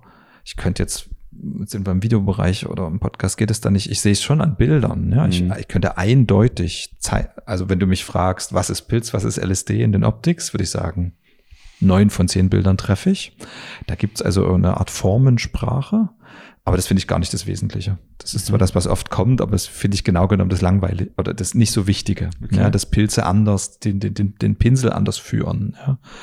So, sondern wichtiger finde ich, dass Pilze, finde ich schon mehr, so wie Ayahuasca das noch viel mehr tut, wie so ein bisschen eine eigene Meinung haben, dich in der Journey in so eine eigene Geschichte führen. Mhm. Ja, es wird dann so ein bisschen epischer, ein bisschen märchenhafter, mhm. so ein bisschen, du merkst schon, jetzt geht was los und es ist ein bisschen wie du schlägst ein Buch auf. Und in dem Buch steht eine Geschichte und du musst jetzt irgendwie durch diese Geschichte durchlaufen, so. Während LSD für mich immer sowas hat wie ein Kristall, durch den Licht fällt das Licht wird verstärkt und an die umliegenden Wände geworfen. Ja? Und du kannst in jeden Aspekt der Wirklichkeit reingehen und er ist total verstärkt. Ins Hören, ins Fühlen, in den Sex, in, in den Horror. Also als ob LSD so eine ganz brillante, mächtige Substanz ist, die einfach nur gewissermaßen nah in der Non-Dualität sagt, es ist alles Bewusstsein, es ist alles im Spiegel deines Geistes und auf eine unbewusste Weise wählst, wo du jetzt hingehst. Das ist karmisch bedingt. Ja, du mhm. ziehst die Inhalte an. Und das LSD selber hat wie keine Meinung oder hat kein, hat mit dir nichts vor. Außer dir etwas sehr Mächtiges gegenüberzustellen und du trittst durch den Spiegel. Während ich bei Pilzen manchmal den Eindruck habe, da kommt jemand oder eine Geschichte und das macht was mit mir. So, es ist wirklich ein bisschen persönlicher, weswegen ich schon verstehe, warum Leute da eine klare Präferenz haben. Also das finde ich jetzt nicht Quatsch.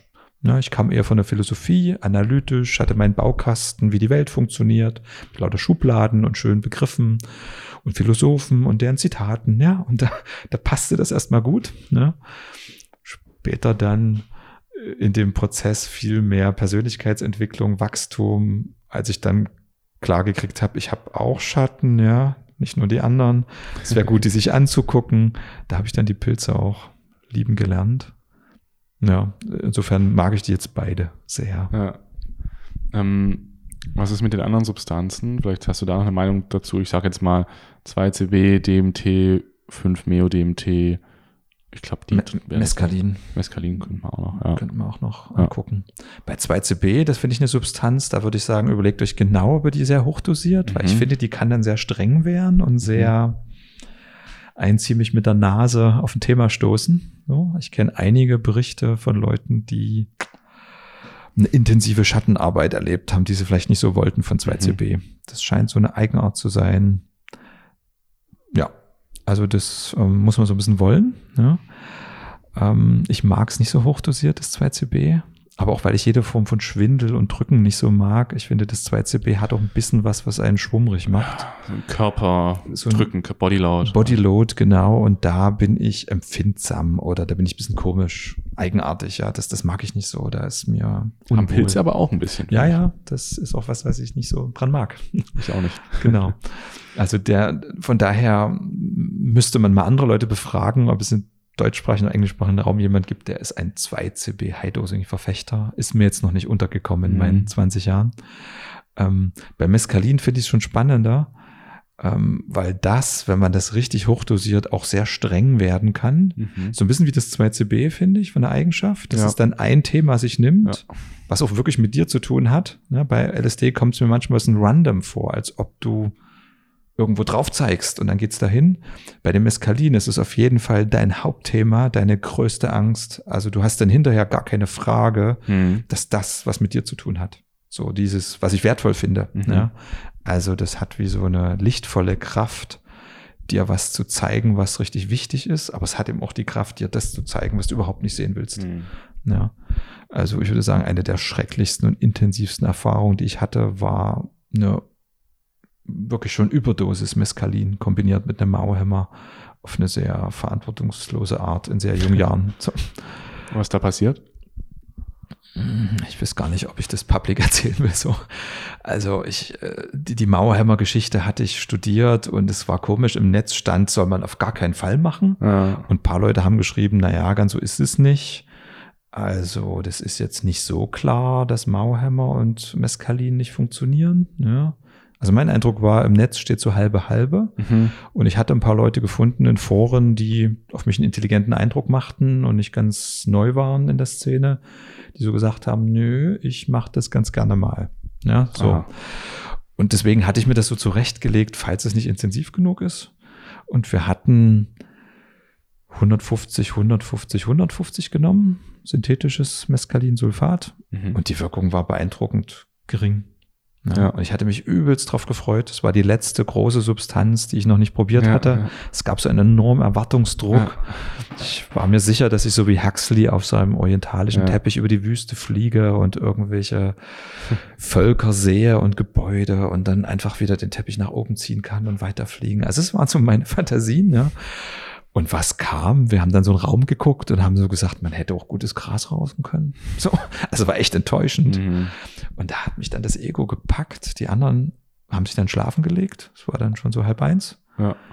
Und ich habe die Blödigkeit besessen, einfach nochmal 200 oder 250 nachzulegen und also eine richtig stolze Menge Hammerlersamen. Mhm. Ne, die hatte ich gemahlen schon mit.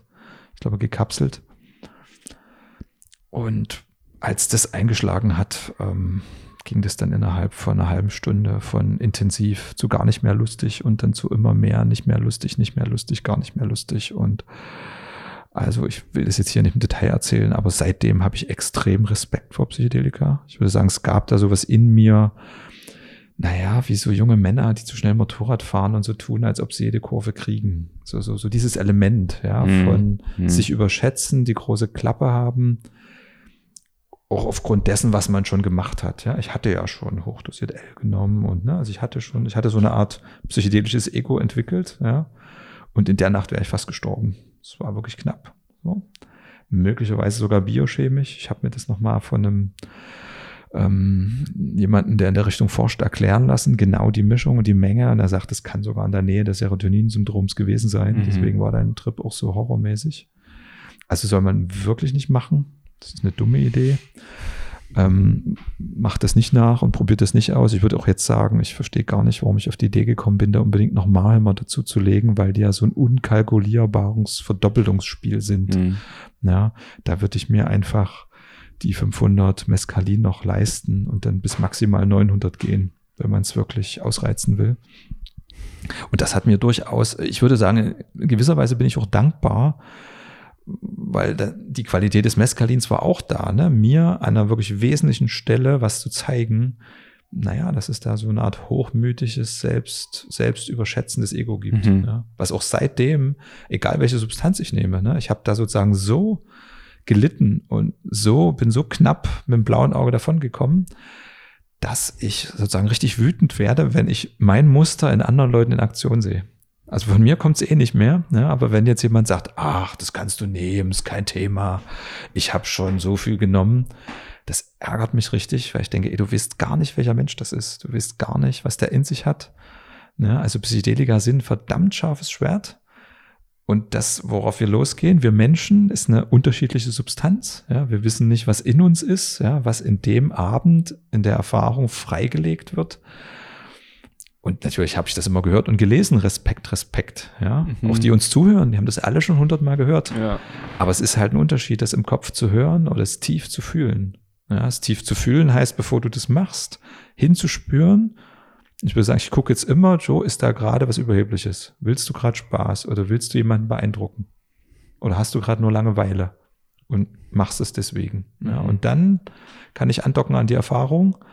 Ich kann da sogar so weit hingehen, dass ich richtig bisschen wie Angst kriege. Ne? So, dass ich so spüre, mh, hm, das ist schon eine ernste Sache, die wir machen. Und dann, wenn ich die Angst fühlen kann, fühle ich mich balanced. Ne? Und es war wichtig für mich. Ne?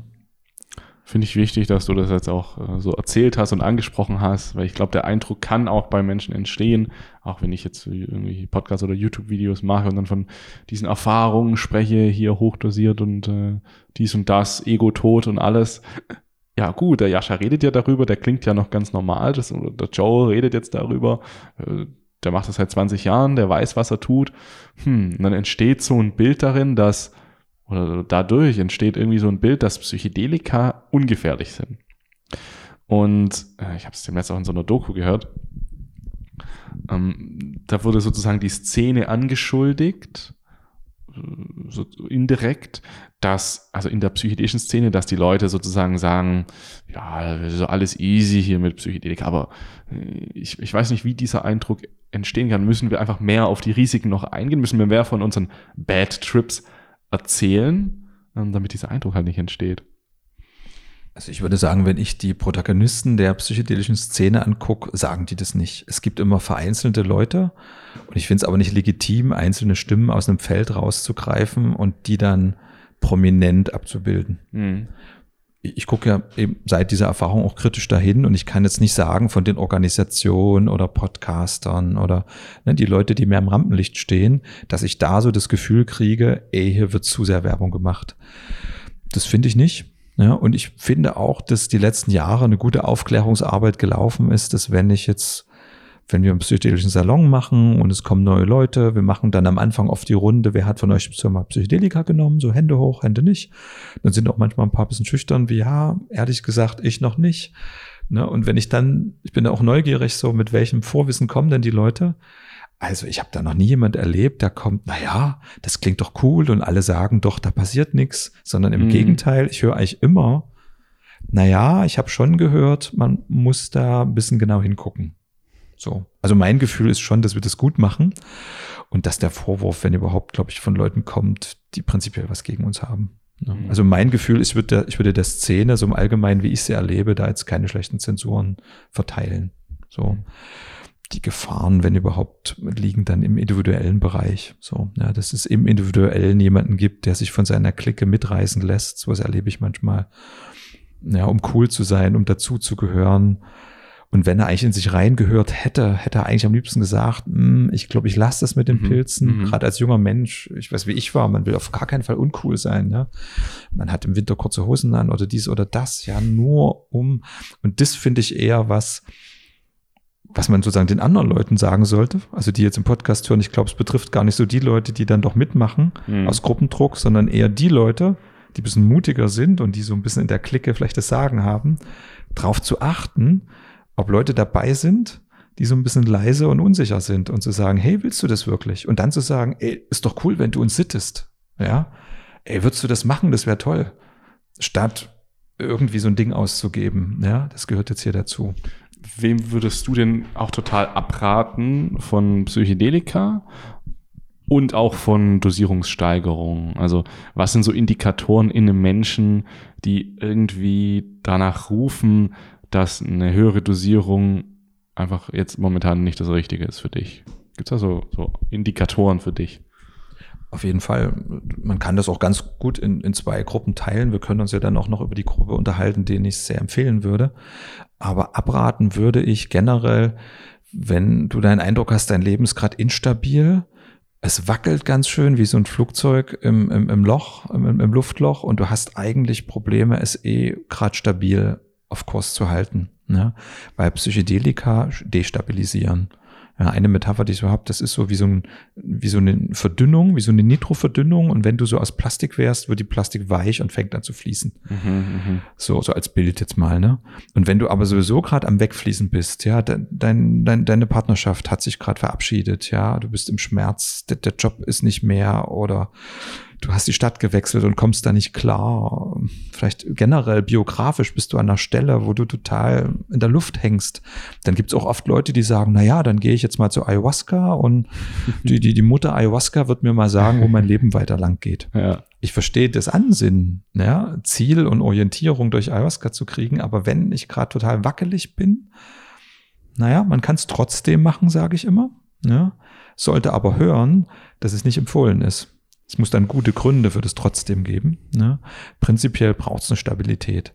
Und Leute, die noch instabiler sind, also vielleicht sogar vom halben Jahr mal eine psychotische Episode hatten oder mit Depressionen so stark zu kämpfen hatten, dass sie schon fast nicht mehr hier sein wollten auf der Welt, große Vorsicht geboten. Ne?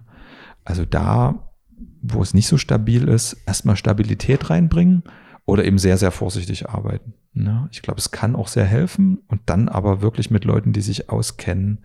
Also dann auch wirklich ein bisschen Professionalität einladen, ja, und es nicht so mit YouTube machen. So wäre so der Tipp. Und jetzt, um vielleicht mal auf, auf die andere Gruppe zu kommen, das wären so Leute, da würde ich jetzt mich so in meinen Zwanzigern sehen, die zu stabil sind. Ja, also die mhm. sich eigentlich so eine Art modernes, schickes Gefängnis gebaut haben. Mhm. So würde ich mich damals beschreiben. Ne? Ich hatte die Welt sehr kognitiv erfasst, sehr umfangreich und vollständig, habe ich mir fast eingebildet. Ja.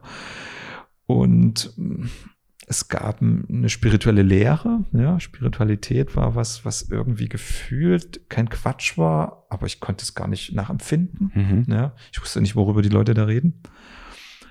Und es gab auch ein starkes Gefühl, einen, einen Sprung zu machen in eine andere Qualität. Ja. Und da würde ich dann sagen, das wären so Menschen, ja, also die einen Entwicklungssprung machen wollen, die sich stabil für diesen Entwicklungssprung fühlen und High-Dosing wäre dann eben, sich nicht auf so einen entspannten langen Fußweg zu begeben, sondern wie in den traditionellen Anwendungen der indigenen Völker, das eher als Initiation zu sehen. Also mhm. zu sagen, es gibt jetzt hier mein Normalbewusstsein, was ich jetzt kennengelernt habe, so ich hier, du die Kamera, ich kann das verstehen, alles gut. Und dann gibt es da einen Bereich, wo Menschen von non-dualen Erfahrungen, von Weltseele, vom transpersonalen Raum sprechen. Ich habe keinen Plan, was das sein soll. Das könnte man jetzt langsam erforschen auf so einem vorsichtigen Fußweg über Medium Dosing. Man könnte auch sagen, ich lasse mich initiieren in diesen Raum.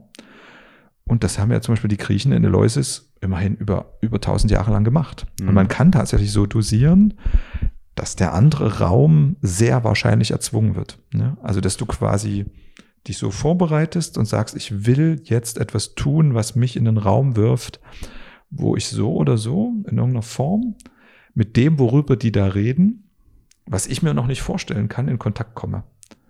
Ja, und bei mir war auch ganz wesentlich das Thema Tod und Sterben. Ja, das hat mich philosophisch interessiert. Ich habe diese Todesnaherfahrung gelesen, richtig viel. Ja, und habe gedacht, naja, da gibt's jetzt viele, die sagen, ich bin seitdem ein anderer Mensch. Ja, Leute nach einer Operation.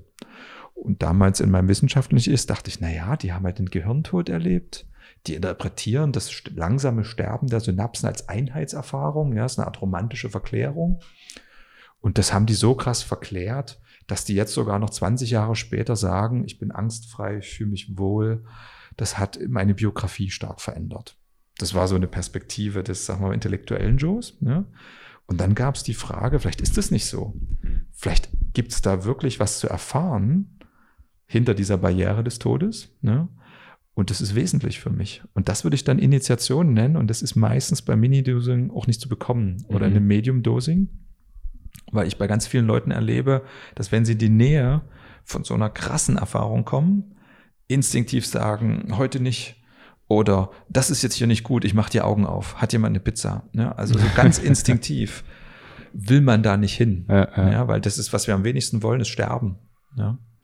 Zumindest, also ich jetzt schon, ich freue mich drauf, ja. aber so die, die Masse der Menschen. Genau, das verändert sich dann auch. Also ich glaube, ich hatte in meinem Leben jetzt nur eine, nee, eben nicht. darauf wollte ich jetzt eigentlich raus.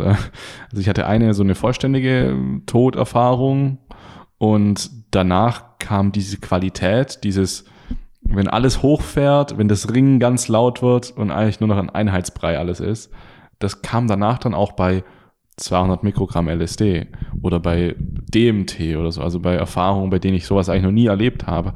Die hatten dann plötzlich so eine neue, Qualität, oder auch bei ähm, demnächst bei dieser Pilzerfahrung, diese Qualität von, von, ja, wo es halt aufhört mit den Worten, wo einfach keine Worte mehr äh, da sind. Also ich glaube, das verändert dann auch was für deine anderen psychedelischen Erfahrungen. Ähm, kannst du das, was ich gerade so gesagt habe, kannst du das auch, ist es bei dir dann auch so, wenn es in solche Räume geht, dass alles so und dann ist so irgendwie nicht mehr ja, ich differenziere noch ein bisschen zwischen Non-Dualität und einer wirklichen Sterbeerfahrung, mhm. was jetzt irgendwie nah beieinander ist, aber gefühlt, also kenne ich das, was du beschreibst, ne? dieses sich auflösen in eine immer größere Einheit. Ja. Und die Sterbeerfahrung war aber nochmal eine andere. Aha. Im Sinne von konkreter, also habe ich meinen letzten Tod erlebt, mehrfach. Ne? Und in der Erfahrung war dann schon das Gefühl, das ist jetzt nicht ein Bild oder eine romantische Erzählung, sondern es ist einfach eine Erinnerung. Weil wir können ja schlecht mal gucken, wie Sterben ist, weil wir dann weg sind. Das ist ja das Dilemma an dieser Erfahrung. Und nur bei den Todesnaherfahrungen haben wir die Leute, die so auf, auf der Kante wieder zurückgekommen sind. Das wäre jetzt unklug, das zu provozieren. Mhm. Ne? Und beim LSD hatte ich dann den Eindruck, das ist jetzt einfach die Erinnerung an exakt das, was ich erlebt habe, nachdem ich das letzte Mal bevor ich wieder neu inkarniert bin, gestorben bin. Das hat mich erstmal ein bisschen überrascht. Ich habe es auch nicht sofort geglaubt. Ne? Und später kam dann nochmal diese Erfahrung in einer sozusagen kosmischeren Dimension, wo aber richtig klar war, es ist nicht nur die Auflösung eines Ich-Bewusstseins in eine multidimensionale, nicht mehr aus den Augen guckende Identität, sondern es ist dieser Übergang von konkretem Sein in diesen anderen Raum dann wie sich der andere Raum anfühlt und dann auch, warum man da wieder in die Form geht. Okay. Also es ist sozusagen schon, wie du beschreibst, aber wie mit nochmal einem konkreteren einem Fokus auf einem Aspekt. Ja, es ist, glaube ich, schon derselbe Raum. Es ist ein bisschen die Frage, wie, wo du hinguckst. Aha. Sozusagen auf die Tür in den Raum und die Tür aus dem Raum. Wenn das sehr, sehr deutlich wird, würde ich sagen, wird dir dann vielleicht auch deutlicher, dass der Raum nach dem Tod kommt. Was ja, wenn du nur diesen non-dualen Raum hast, müsste aus meiner Erfahrung noch nicht immer die Todesangst weg sein, weil wer sagt dir, dass du nach dem Tod das erlebst? Ja, das ist ja noch nicht logisch sichergestellt. Also ich, ich sehe das mit dem Tod immer, hm, also bei mir ist es inzwischen so, ich stelle mir öfters mal meinen Tod vor, aber überhaupt nicht wie, sondern nur diesen Übergang. So ich, ich bin so manchmal, hm, lass mich mal überlegen, bei was für Situationen das oft kommt. Ich, nicht mal auf Psychedelika oder so, sondern teilweise auch in, in der Meditation so ein bisschen oder auch einfach, wenn ich drüber nachdenke, wenn ich einfach in meinen Gedanken bin, so wie ist der Tod? Und dann stelle ich mir so dieses, dieses, diesen, diesen Übergang vor, wie so ein, was, das ist wie so was Seichtes, wie so ein, mm, wie so ein weißes Samttuch, das durch den Wind schwebt und so langsam landet und so übergeht, irgendwie sowas in dieser Art. Also das ist so meine Vorstellung von, von Tod, diese, dieses Übergehen. Was denkst du? Was ist deine Vorstellung von Tod? Also dieser Über, also für mich hat dieser Übergang dann schon auch mit der Erfahrung zu tun, wie ich sie davor beschrieben habe. Also wie mit dieser in die Non-Dualität rein oder so.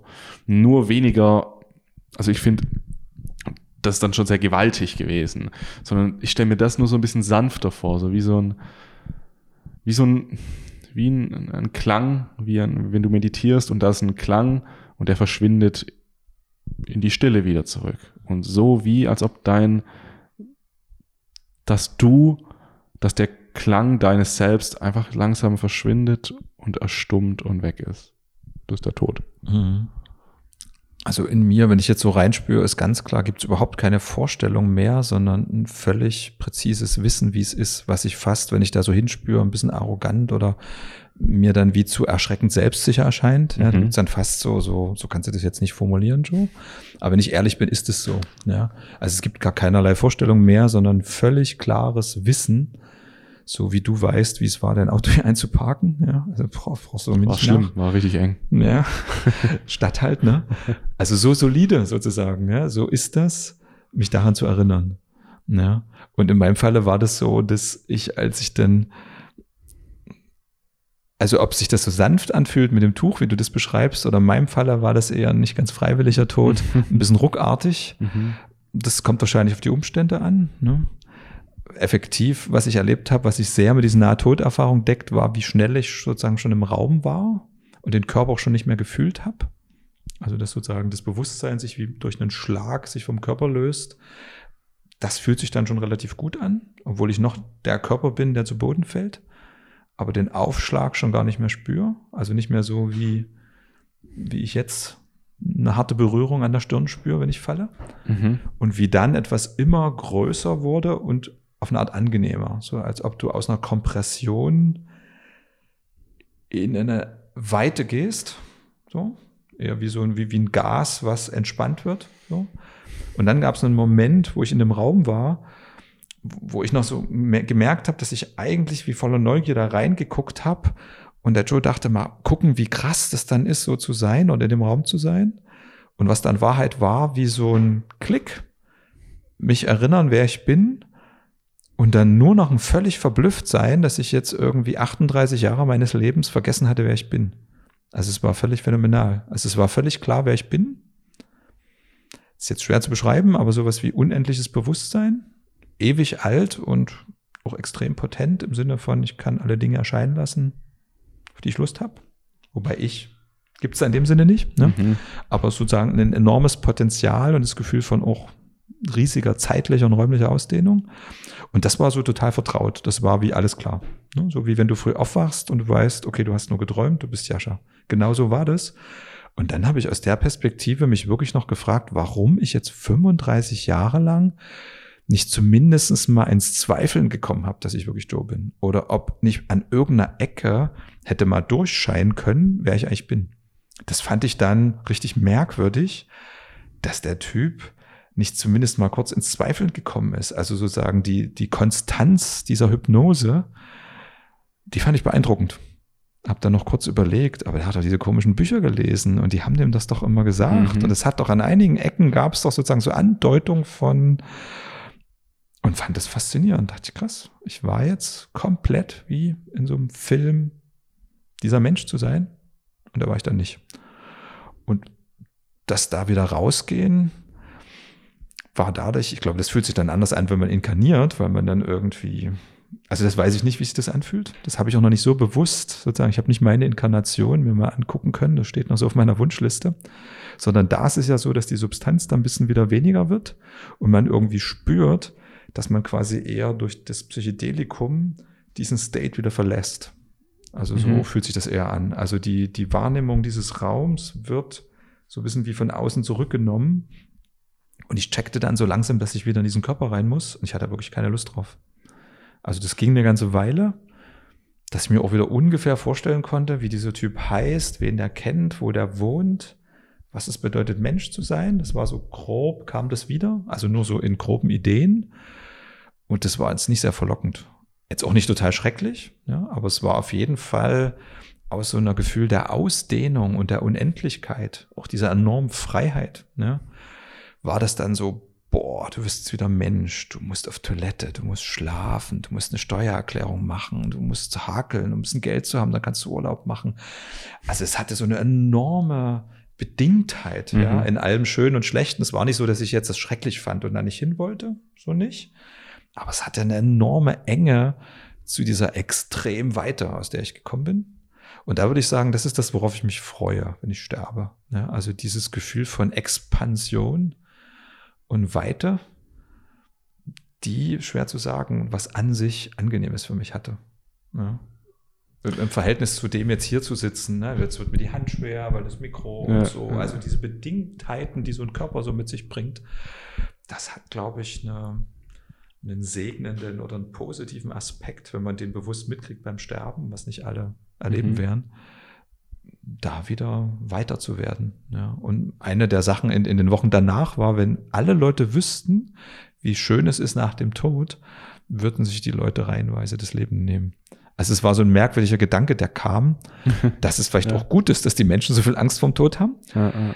weil den Gedanken kann ich dann intellektuell nicht so richtig zu Ende führen, weil so sinnvoll erscheint mir das jetzt auch nicht, das zu beenden und mir ist nicht klar, was es karmisch bedeutet und, und, und, ja, also das führt dann ein bisschen zu so mehr Fragen als Antworten. Aber es illustriert vielleicht dass das, was die meisten Menschen haben, was wir jetzt auch bei Corona ja deutlich gesehen haben, also eine unglaubliche Angst vom Sterben. Bei mir das Gegenteil ist und seitdem sehr stabil und auch so, dass ich das wahrnehmen kann, dass es nicht wirklich weggeht und dass ich dem traue, dass es echt ist. Ja.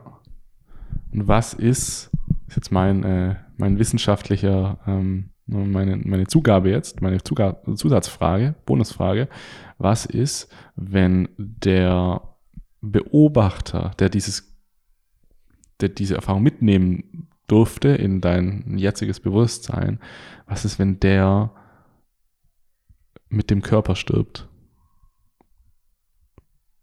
Naja, die Antwort darauf ist eben dieses Gefühl oder diesen Raum, den ich jetzt schwer beschreiben kann, dass ich dort, wenn ich alles bin und so unendlich, nicht wie jetzt so irgendwo hingucken kann.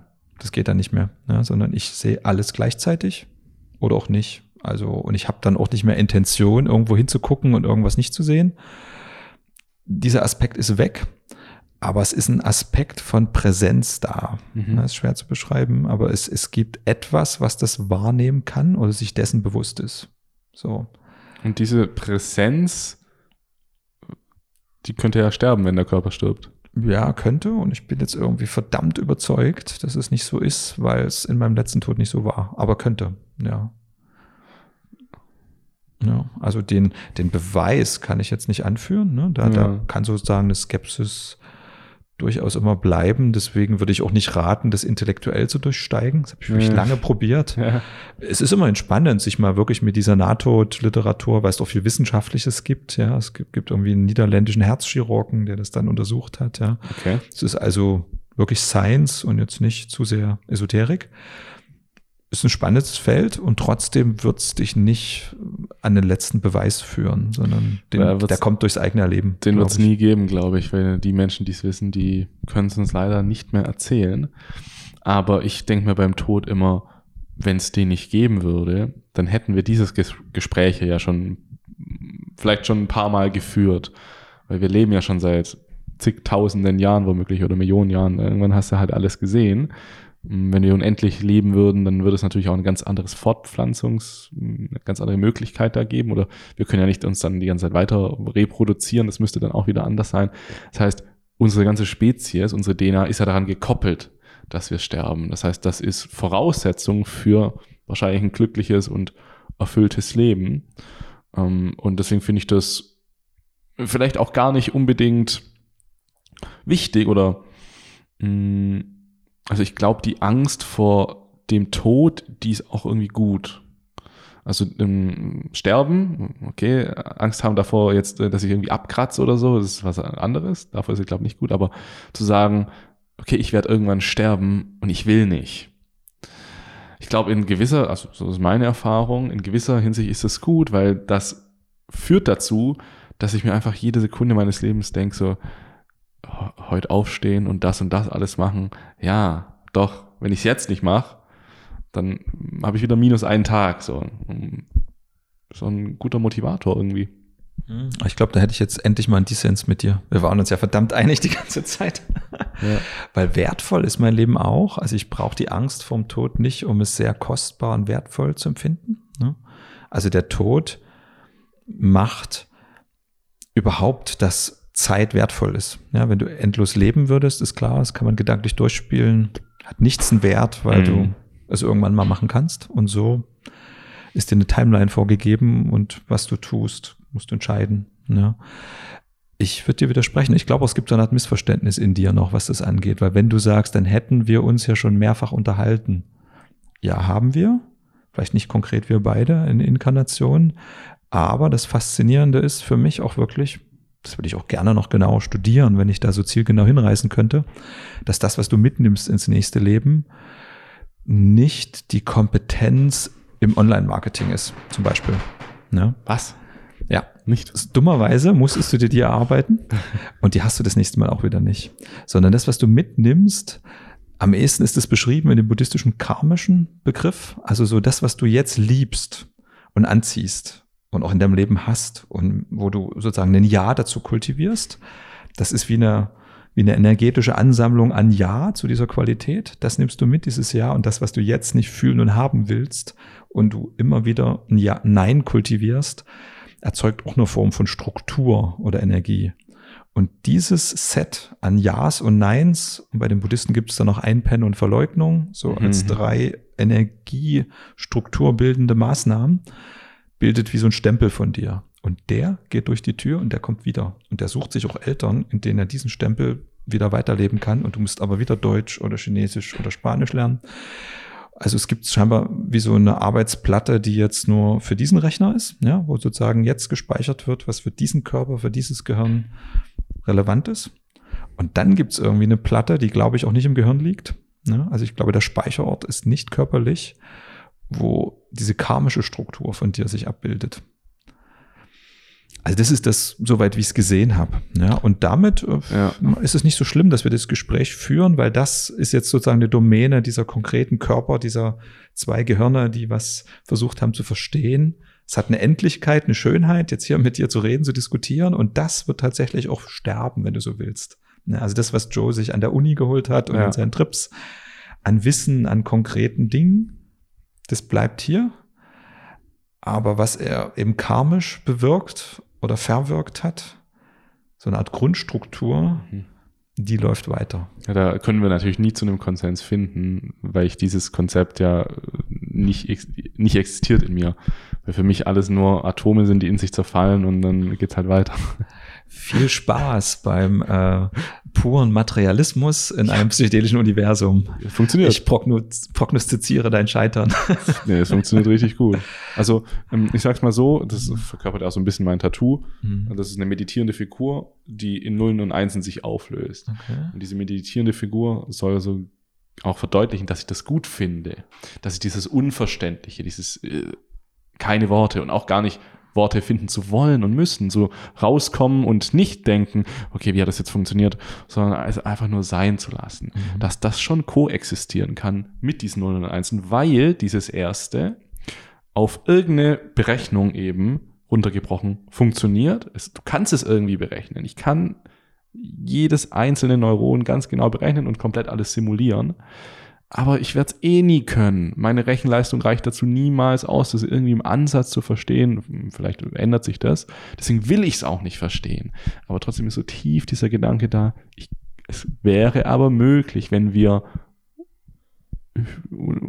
jetzt unendliche äh, Verständlichkeit für Abläufe des Universums irgendwie hätten. Und das gibt mir dann, ähm, ich, weil ich glaube, wenn du weder im einen Extrem bist, eben nur meditieren und nichts ist erklärbar, alles ist möglich, das ist nicht geil, aber ich glaube, es ist auch nicht geil zu sagen jetzt, ähm, ich lehne diese Zustände zum Beispiel ab, weil die mir nicht, weil die mir etwas Unverständliches zeigen, was ich sowieso nie verstehen kann, oder weil sie mir sogar, weil ich so fest in diesem Rationalen drin hänge, dass mir, wenn das wegfällt, wenn jetzt noch mein Verstand wegfällt, dann, was, was, bin ich dann noch? Wer bin ich dann noch? Also über den Punkt bin ich auf jeden Fall, glaube ich, hinaus. Also ich glaube, ich habe, äh, ich widerspreche dir, ich habe einen guten Weg gefunden, das zu verheiraten. Ich glaube, das geht. Vielleicht können wir das ja sozusagen als ähm, auf längere Zeit gespanntes Duell oder Battle zwischen uns etablieren. Ich hätte jetzt auch gleich noch so einen philosophischen Einwand, aber vielleicht schieben wir das mal so ein bisschen ähm, auf spätere Gespräche. Ähm, Gut, du kannst ihn auch sagen. Ja, ich glaube, dazu brauche ich ein bisschen mehr Raum oder wir können mal genau hingucken. Aber so zusammengefasst würde es bedeuten, dass die Nullen und Eins nicht weggehen, aber es hier eine Dimension der Wirklichkeit gibt, die auch wissenschaftlich beschreibbar ist, die, an die du mit Zahlen überhaupt nicht kommst. Das wäre mal so grob die Grundstruktur des Arguments. Gut, und da widerspreche ich. Genau, das legen wir so beiseite. Ja. Du kannst auch Quantenmechanik auf Formeln runterbrechen. Ja, wir gehen hier in den Bereich der, der Physik, genau. Ich nenne dir dann später noch einen Namen. Okay, und, gut. Ja. Gut, äh, dann bleiben wir trotzdem beim Tod. Hm, weil es ja eigentlich egal, wie es passiert, es zerfallen auf jeden Fall Dinge. Es stirbt auf jeden Fall irgendetwas Ob es jetzt 100% sind oder 99%, 99 Periode 9 oder irgendwas, ist jetzt mal äh, dahingestellt, aber es fällt auf jeden Fall irgendwas weg. Und das ist nicht schön für, für die meisten Egos sozusagen. Es ist nicht schön, wenn das, das denkt, weggeht. Weil das, das denkt, ist dafür da, dass der Host dieses etwas da bleibt und es am Leben erhalten kann. Dafür ist der Verstand, sagen wir jetzt einfach mal das Ego, sagen wir es einfach mal da, es soll uns schützen und uns erhalten. Stimmst du zu? Ja. Stimmst du zu? Ähm, und jetzt gibt es ja den Fall, dass Psychedelika da sehr viel damit machen. So, so die, die wirken sich ja sehr darauf aus, weil sie ja eben genau das auch so ein bisschen auflösen oder so ein bisschen äh, zerrütteln, eben diesen Verstand, dieses Ego, diese Gedanken. Und ähm, wie, was denkst du, du kennst es jetzt aus deiner eigenen Erfahrung, aber was würdest du sagen, ist so der springende Punkt, der vielen Menschen, also es geht ja vielen Menschen so, die äh, Erfahrung mit Psychedelika machen, dass sie sagen, sie haben plötzlich eine neue Perspektive auf das Leben. Ähm, sie, sie, sie sehen alles ganz anders jetzt als zuvor. Sie, davor waren sie eingesperrt, vielleicht auch in dieser Angst vor dem Tod. Und sie haben jetzt auch einen ganz anderen Umgang mit dem Tod. Sie gehen jetzt ganz anders mit aufs Sterben zu und da können wir vielleicht auch die gerade die Beispiele eben nennen, über die wir jetzt noch ein bisschen quatschen können. Menschen, die wissen, sie sterben bald. Sie wissen, sie sterben jetzt in einem halben Jahr wegen Krebs. Was ist da die Korrelation zwischen psychedelischer Erfahrung und dem, ja, der, der Beziehung zum Tod? Wie kann die sich auswirken und warum kann die sich so gut auswirken? Naja, meine These wäre ja, dass wir neben dem, was geschichtlich jetzt hier auch in Europa massenhaft lief, nämlich etwas zu glauben, was nach dem Tod geschieht. Ja, also ein großer Teil der ganzen kirchlichen Macht kommt ja offensichtlich aus dem Heilsversprechen mit dieser Frage zusammenhängt. Tauchen jetzt Psychedelika auf, wo ich sagen würde, musst du nicht glauben, sondern du kannst hinter den Vorhang gucken. Mhm. Das heißt, du kannst eine Erfahrung machen, wo man zumindest zeigen kann, dass viele Menschen dann zu anderen Schlüssen kommen, als du sie jetzt quasi noch hegst. Ja? Und dann auf dieses Ereignis Tod ganz anders zugehen. Aber warte mal, ich glaube, du hast bei mir auch was falsch verstanden. Ich habe gesagt, die Angst vor dem Tod ist was Gutes. Mhm. Ähm, aber das basiert eher auf so einer Metaebene, dass wir dadurch sonst einen Verlust von Sinn hätten. Das okay. basiert jetzt nicht auf so, dass ich jetzt einfach sage, ich habe Angst vor dem Tod und das ist gut so. Okay, aber hast du Angst vorm Tod? Nee. Okay, warum nicht? Wenn Weil es ja so ein Übergehen ist, weißt du, ein Sch Okay, aber. Ist ja ganz sanft. Ein Übergehen in ein Nichts, in ein. In ein so Alles. Und ist dieses Alles. Ja, bist, also ist es das irgendwie, ist es gut, alles zu sein? Es ist weder gut noch irgendwas anderes. Es mhm. ist. Es ist. Mhm. Und würdest du sagen, du verbindest dieses Allessein mit Erfahrung, wo du wie schon mal durchs Schlüsselloch in diese Erfahrung reingeguckt hast? Das, das, sobald du nur ein Wort sagst, das irgendwie ein Wort wie beobachten, Schlüsselloch, Gefühl, es gibt kein Wort. Also alles, so, das ist ja das, das Gesamt alles. So. Und sobald du jetzt ein Wort zusätzlich noch sagst, wie, wie war denn das, was war denn da, mhm. tust du ja schon in diesem alles wieder so einen kleinen Kreis bilden, der irgendwas beschreiben soll. Und dann ist es ja nicht mehr alles. Genau, das verstehe ich. Deswegen würde ich dich nicht bitten, alles zu beschreiben. Aber ich kann dich ja fragen, ob du in Bezug auf dieses alles das Gefühl hast, da schon mal hingeguckt zu haben, ohne es mir jetzt zu beschreiben. Das ist ja ein bisschen eine andere Frage. Ich weiß, was es ist, ja. Ich, genau, also du hast ja schon mal fünf Meo geraucht, was die Erfahrung so ein bisschen provoziert. Genau. Okay, und dann sind wir ja aber dann doch schon in einer ähnlichen Position wie ich, nur vielleicht haben wir ein bisschen anderes Wording. Wenn du da schon mal hingeguckt hast, ist ja die Frage, ob du Angst vom Tod hast oder nicht. Also stelle ich mir das vor, ein bisschen davon geprägt. Naja, wenn du über den Raum nicht sprechen kannst, okay, gut. Aber man könnte sich jetzt vorfreuen oder vorfürchten. Ja, genau. Aber so. genau, das, das macht ja keinen Sinn so sich davor zu freuen oder sich darauf fürchten, weil hm, aber es könnte stattfinden, egal ob es Sinn macht oder nicht. Du könntest es wird stattfinden. Naja, aber wenn du mal hinfühlst, gibt es eher eine Vorfreude, ein Vorfürchten oder ist es neutral? Neutral. Es gibt eine, eine emotional neutrale Antwort, ja. wenn du dahin. Also ähm, es ist eine, es ist ich kann es so sagen, es ist nicht schlecht. Vielleicht ist es dann noch eher positiv. So. Das ist, das ist schon mehr als negativ. Ne? Ich würde sagen, die meisten haben eher Ängste. Ja, die stellen sich so einen Fernseher vor, wo jemand aus Versehen über die Schnur gelaufen ist, einen Stecker rauszieht und es macht dumm und dann ist schwarz. Also das, so habe ich es mir, glaube ich, vorgestellt, als ich jung war. Ja. Genau. Und dann ist vorbei. Eben war es noch schön und dann ist alles weg. Und dann ist ja immerhin das, wo du bist, schon in einer mittleren Position. Es ist auf jeden Fall ein positiver Wert. Ja. Also es ist kein Minuswert. Okay. Aber ich würde mir ähm, sozusagen in meinem, meinem Verstand ist es ein bisschen so, es ist neutral, mhm. weil sobald ich ins Positive gehe, warum? Also warum sollte ich mir vor alles, warum sollte ich mich darauf freuen, alles zu sein? Warum soll ich mich darauf freuen? Ja, verstehe ich. Gut, okay, aber das war jetzt sozusagen ein kurzer Exkurs, aber ganz gut. Ich bin jetzt klarer geworden zu deiner Frage, was denn Psychedelika könnten zum Beispiel hm. bei der Frage des Sterbens oder wenn Leute eine Diagnose haben, die in Wochen oder Monaten auszudrücken ist. Und da würde ich sagen, ja, sie haben wirklich das Potenzial, nehmen wir mal die Metapher, das Schlüsselloch zu gucken. Mhm. Ja, oder schon mal ein Stück rein zu fühlen, wie das ist, nicht mehr dieser Körper und dieses Ich zu sein. Und das finde ich ein enormes Potenzial. Und wenn man die Berichte von den Nahtoderfahrungen liest, von den Leuten, die durch Operationen schon mal über die, auf die andere Seite gerutscht sind, dann klingt es ja vielversprechend. Mhm. Ja, dass wenn viele Leute die Erfahrung machen, also A, die Angst gemildert wird, die aus meiner Sicht auch völlig unbegründet ist, ja, sozusagen mhm. die Angst aufgrund einer falschen Vorstellung, das kann man ja Menschen nehmen.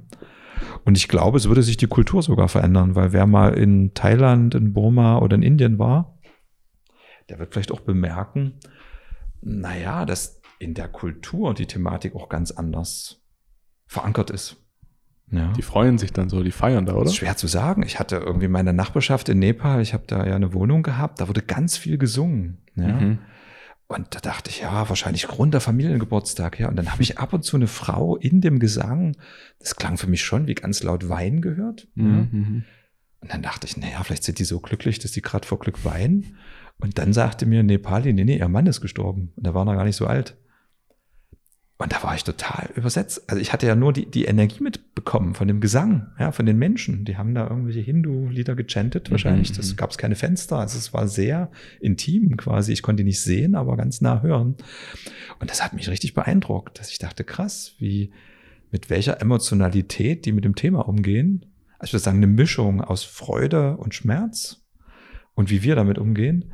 Und das, glaube ich, wird sich kulturell auch verändern, wenn zumindest mal fünf oder drei Prozent den Mut haben, schon mal das Schlüsselloch zu gucken, via Psychedelika, mhm. und nicht auf eine Herz-OP warten müssen, weil sie das aus Versehen mal erfahren. ja. Also ich würde mir das wünschen für unsere Kultur, zumal wir Glauben ja jetzt ablegen, zumindest mehrheitlich sind die Mitgliedschaften in den christlichen Kirchen gerade stark rückläufig. Dann würde ich sagen, ja, okay, dann findet es doch mal raus, wie das ist. Ne? Und da sind Psychedelika ein tolles Angebot. Und das wird auch kommen. Gerade jetzt äh, End of Life Anxiety. Also da, das war ja sogar, es war sogar die erste moderne Studie von Roland Griffith im, ach, wie heißt es nochmal, in Kalifornien. Äh, Roland Griffith von der, naja, erste Studie, jetzt, ich glaube 2016 war, oh, ich weiß es gar nicht mehr ich glaube, es war 2014 oder irgendwie sowas, die war ja für Menschen, die eine Diagnose haben, dass sie sterben werden. Und damit wurde ja die psychedelische Renaissance, auch die moderne psychedelische Renaissance, so ein bisschen jetzt angetriggert. So krass, diese Menschen, die, die denkt man vielleicht auch oft gar nicht mehr. So, man denkt gar nicht mehr dran, hey, lass doch denen mal noch helfen, weil die haben ja, die sind jetzt eh, haben ja eh nur noch ein halbes Jahr. Aber wenn man den Menschen dieses halbe Jahr nochmal komplett auf eine andere Ebene bringen kann. Also was, was, wie mächtig ist das, dass es sowas gibt?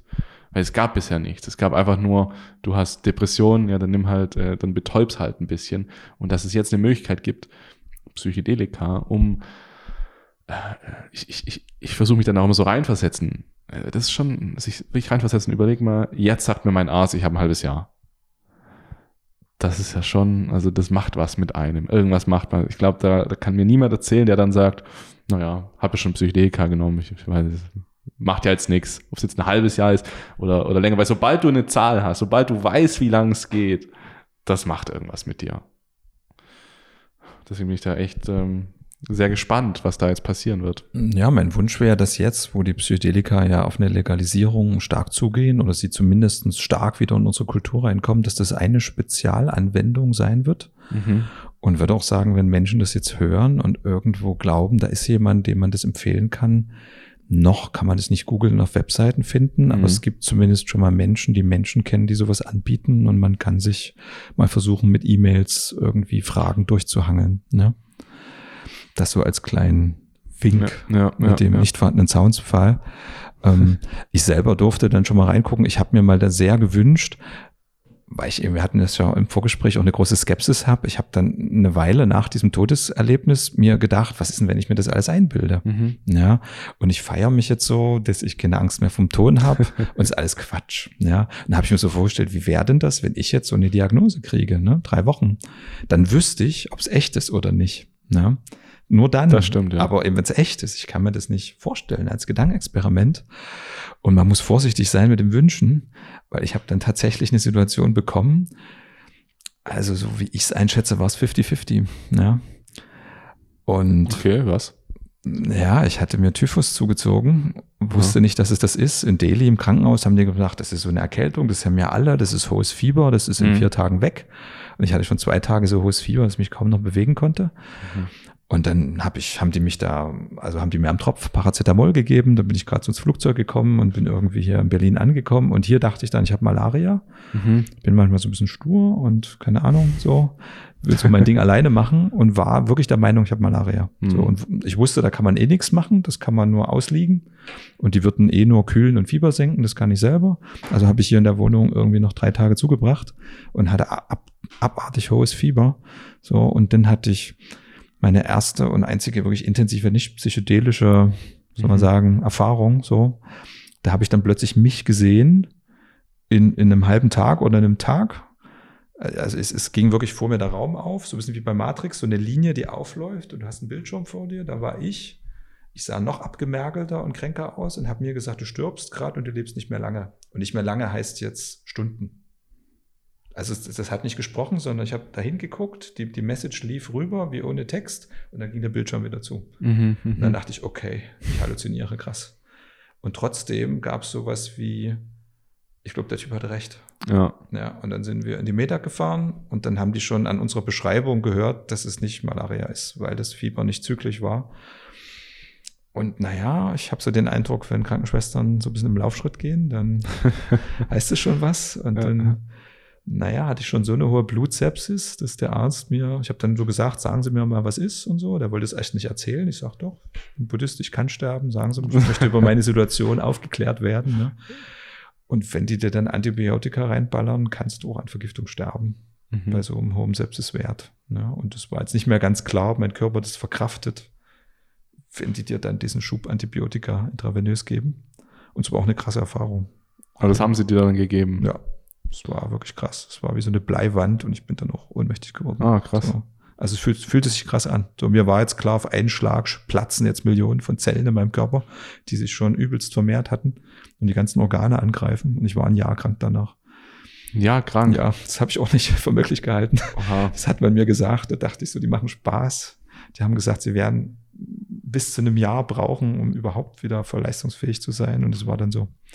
Ja. Aber in dem Moment, als du mir das sagte, ja. dachte ich so, scheiße, pass auf, was du dir wünschst so. Weil jetzt kannst du mal gucken, wie das ist, wenn du das jetzt in die Vene kriegst. Und das waren vielleicht doch jetzt deine letzten Tage.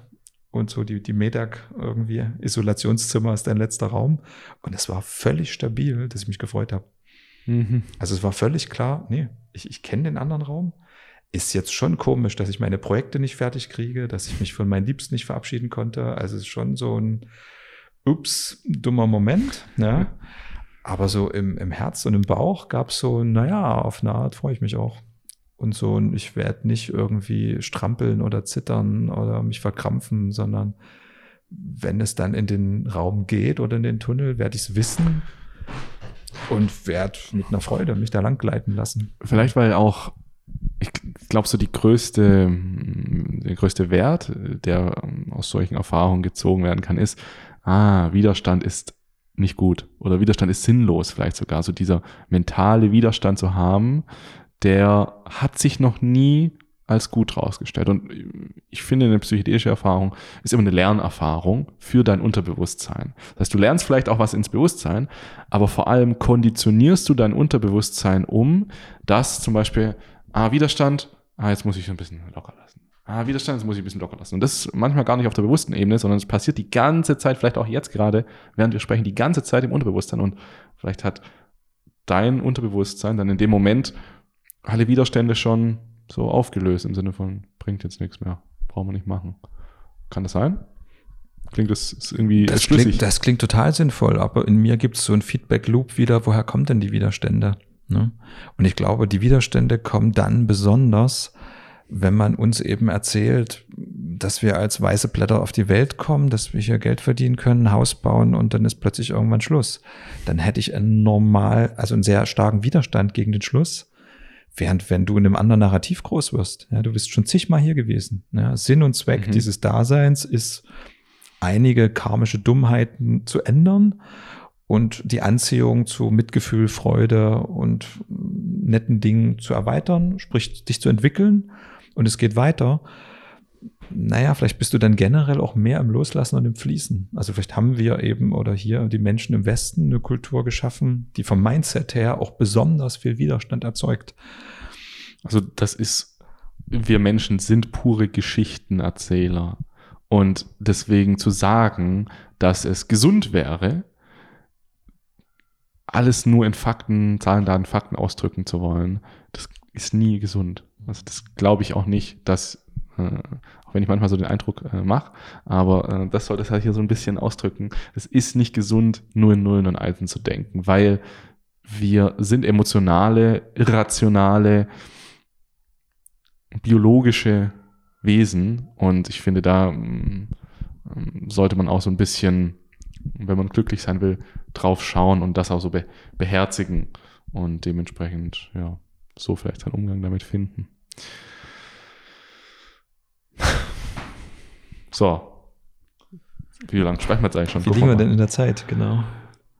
Ah ja, jetzt, ähm, ich glaube, jetzt können wir langsam mal so ein bisschen runterfahren. Das sind bald zwei Stunden. Ob sich das jemand anhört? Hm, sollen wir mal schauen. Ähm, dann möchte ich gerne noch mit einer Abschlussfrage enden, die ich mir noch nicht überlegt habe, aber mein Gehirn gibt mir jetzt irgendwas. Was würdest du jetzt vielleicht noch so ähm, empfehlen, so als Empfehlung nach draußen oder vielleicht was würdest du mir empfehlen oder generell, der Umgang mit dem Tod, wo fange ich jetzt an? Weil wir reden jetzt über psychedelische Erfahrungen und wenn, wenn, wenn jetzt jemand sagt, hey, ich habe irgendwie so Sterben, ich habe eigentlich keinen Bock drauf und das, das wirkt sich auch negativ auf mich aus, dann kann ja die Empfehlung nicht sein, Trip einfach mal mega hart. Sondern wo würdest du hm, ansetzen, Menschen hm, auf deine Überzeugung bezüglich Leben und Tod aufmerksam zu machen, wo fängt, wo fängt so eine Praxis an, um in diese Richtung zu gehen? Umgang mit dem Tod. Ich würde sagen, der erste Schritt ist, sich überhaupt mal bewusst zu werden, wie krass wir das ausblenden. Ne? Mhm. Und ich glaube, das ist schon der, der Tipping Point. So, wenn du merkst, dass wir sehr liberal sind, über alles Mögliche reden dürfen, ja, kaum noch Tabus haben, ja. aber dieses Thema auf einer interessante, absurde Weise wie nicht ja. wahrhaben wollen. Ja? Ja, ja. Ich glaube, das in Blick zu nehmen, ändert schon viel. Und dann wäre der nächste, also so hinschauen und dann Action. Ja, und Action könnte sowas sein wie mach doch mal drei Wochen in einem Hospiz. Ja, mhm. oder wenn da gerade jemand irgendwo im Sterben liegt, biet doch mal deine Hilfe an. Oder jetzt ein bisschen angenehmer und edler, er fliegt doch mal nach Indien und setzt sich doch mal wirklich einen Tag lang an diese Burning Guts, wo die Menschen verbrannt werden. Okay. Ich habe meine ersten Leichen wirklich da gesehen. Ne? Mhm. Und was es mit dir macht, überhaupt so einen toten Körper zu sehen. Ja, macht mit jedem Menschen was. Ja, macht klar, dass wir das nicht anschauen, dass wir da nicht hingucken. So. Und dann, das wären so die ersten Schritte, dann haben wir dieses tolle Totenbuch, ja, was es auch in modernen Fassungen gibt. Mhm. Dann kann man, ich glaube, dann kommt so diese philosophische Frage, die wir hier so ein bisschen spannenderweise auch noch als Battle haben. Ja, also wie materialistisch ist das eigentlich hier oder wie geistig so? Ja, was bedeutet, also wo stehe ich da? Was glaube ich, wer ich bin und was geschieht, wenn ich sterbe? Da kann jeder dann mal so ein bisschen reingehen, was lesen und sich umschauen. Und dann, wenn man die Frage so beantwortet, dass es jetzt nicht ist wie mit dem Stecker, über den man stolpert, ne, wenn man dann irgendeine andere Antwort noch hat, na, dann kann man in der Form einer Praxis das irgendwie reinholen. Ne? Indem man zum Beispiel sagt, das gucke ich mir jetzt mal genauer an, ich interessiere mich jetzt doch für Psychedelika oder was gar nicht sein muss. Ja? Ich wähle mir eine spirituelle Praxis, wo ich mich damit beschäftige und damit mhm. mal mein Augenmerk mhm. lege. Ja. Ich habe mich zum Beispiel auch damit beschäftigt, warum wir das Altern so ablehnen und ob ich jetzt, wenn ich dann mal ein alter Mann bin und irgendwie der Rücken ist krumm und die Haut ist faltig, was daran so schrecklich ist. Ich finde, es gehört ein bisschen mit zu der Thematik. Mhm. Ja. Und das war wie eine Auseinandersetzen damit, wie, wie, wie ein Arbeiten. Ja. Ich habe mich dann so umgeguckt, gibt es denn ganz alte Menschen, die ich cool finde? War schon relativ zeitig in meinen Zwanzigern. Ja. Aha. Und ich habe dann ein paar gefunden, wo ich dachte, der ist aber echt cool. Also so würde ich gern sein wie der, obwohl der irgendwie sich Mitte 70 war oder Mitte 80, ja. Und heute kann ich mich noch erinnern, welche Energie oder Qualität ich da gesehen habe und was hier teilweise nicht funktioniert in der Gesellschaft. Also es, hat für mich viele Aspekte und ich glaube, wenn man den ersten Schritt mal gemacht hat, das gesellschaftliche Tabu zu erkennen, ich glaube, dann findet man das, was einen interessiert. Mhm. Ja, und das, ja. was wir so auch praktisch anbieten an intensiven Erfahrungseinblicken, ist eine Spezialvariante mhm. davon. Und es gibt viele andere, die ich auch sehr wertschätze. Ja. Schön. Mir ist gerade noch eine letzte Frage gekommen, um das, um das zu krönen. Was wäre gerne dein letzter Gedanke?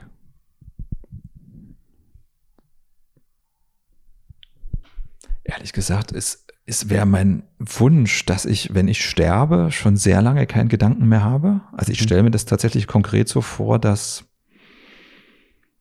hm, eine Woche wäre zu sportlich, aber sagen wir mal 24 Stunden, ich schon in nicht mehr denkenden Space bin. Also die mhm. Gedanken vorher sind nochmal Ordnung machen. Also ich habe den Wunsch, willentlich zu sterben. Das ist so eine der Ziele, die ich mir gesteckt habe. Mhm.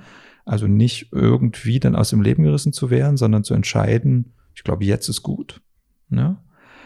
Und dass ich diese Entscheidung treffe, ist einer der Gedanken.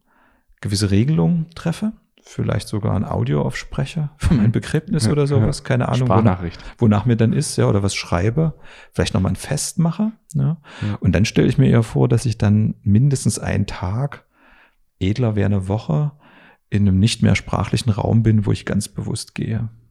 Also mit viel LSD oder? Ja, mal sehen. Also so, es gibt ja ein paar berühmte Vorbilder, die ja. mit einer leichten Unterstützung gegangen sind. Vielleicht geht es auch ohne. Es gibt auch yogische Techniken, die sozusagen das Leben beenden. Da würde ich jetzt mal noch nicht so sehr vorgreifen, was in Entwicklung noch vor mir liegt. Ja. ja ich habe mal gesehen, wie alt ich werde. Also ich habe noch ein paar Jahre. ähm, da lasse ich noch mal ein paar Sachen offen. Ja, aber ich habe so eine Art schon Gefühl, wie es sich anfühlen könnte. Oder so eine Art Wunsch. Ja, das gibt's schon. Gut. Die Frage ist so geil, ich muss mich jetzt dieses, die mir jetzt selbst auch kurz stellen. Ja, wie, ich stelle sie dir mal, wie, wie, ja. beschreib mir mal, wie du sterben möchtest. Mein, mein letzter ja, Gedanke, so der letzte Gedanke, der halt durchfließt, ist so, ist so, was ist der? Ich, ich versuche jetzt einfach so die Parallelen zu einer psychischen Erfahrung zu finden. Der ist so, ähm, warte. Es ist schwierig.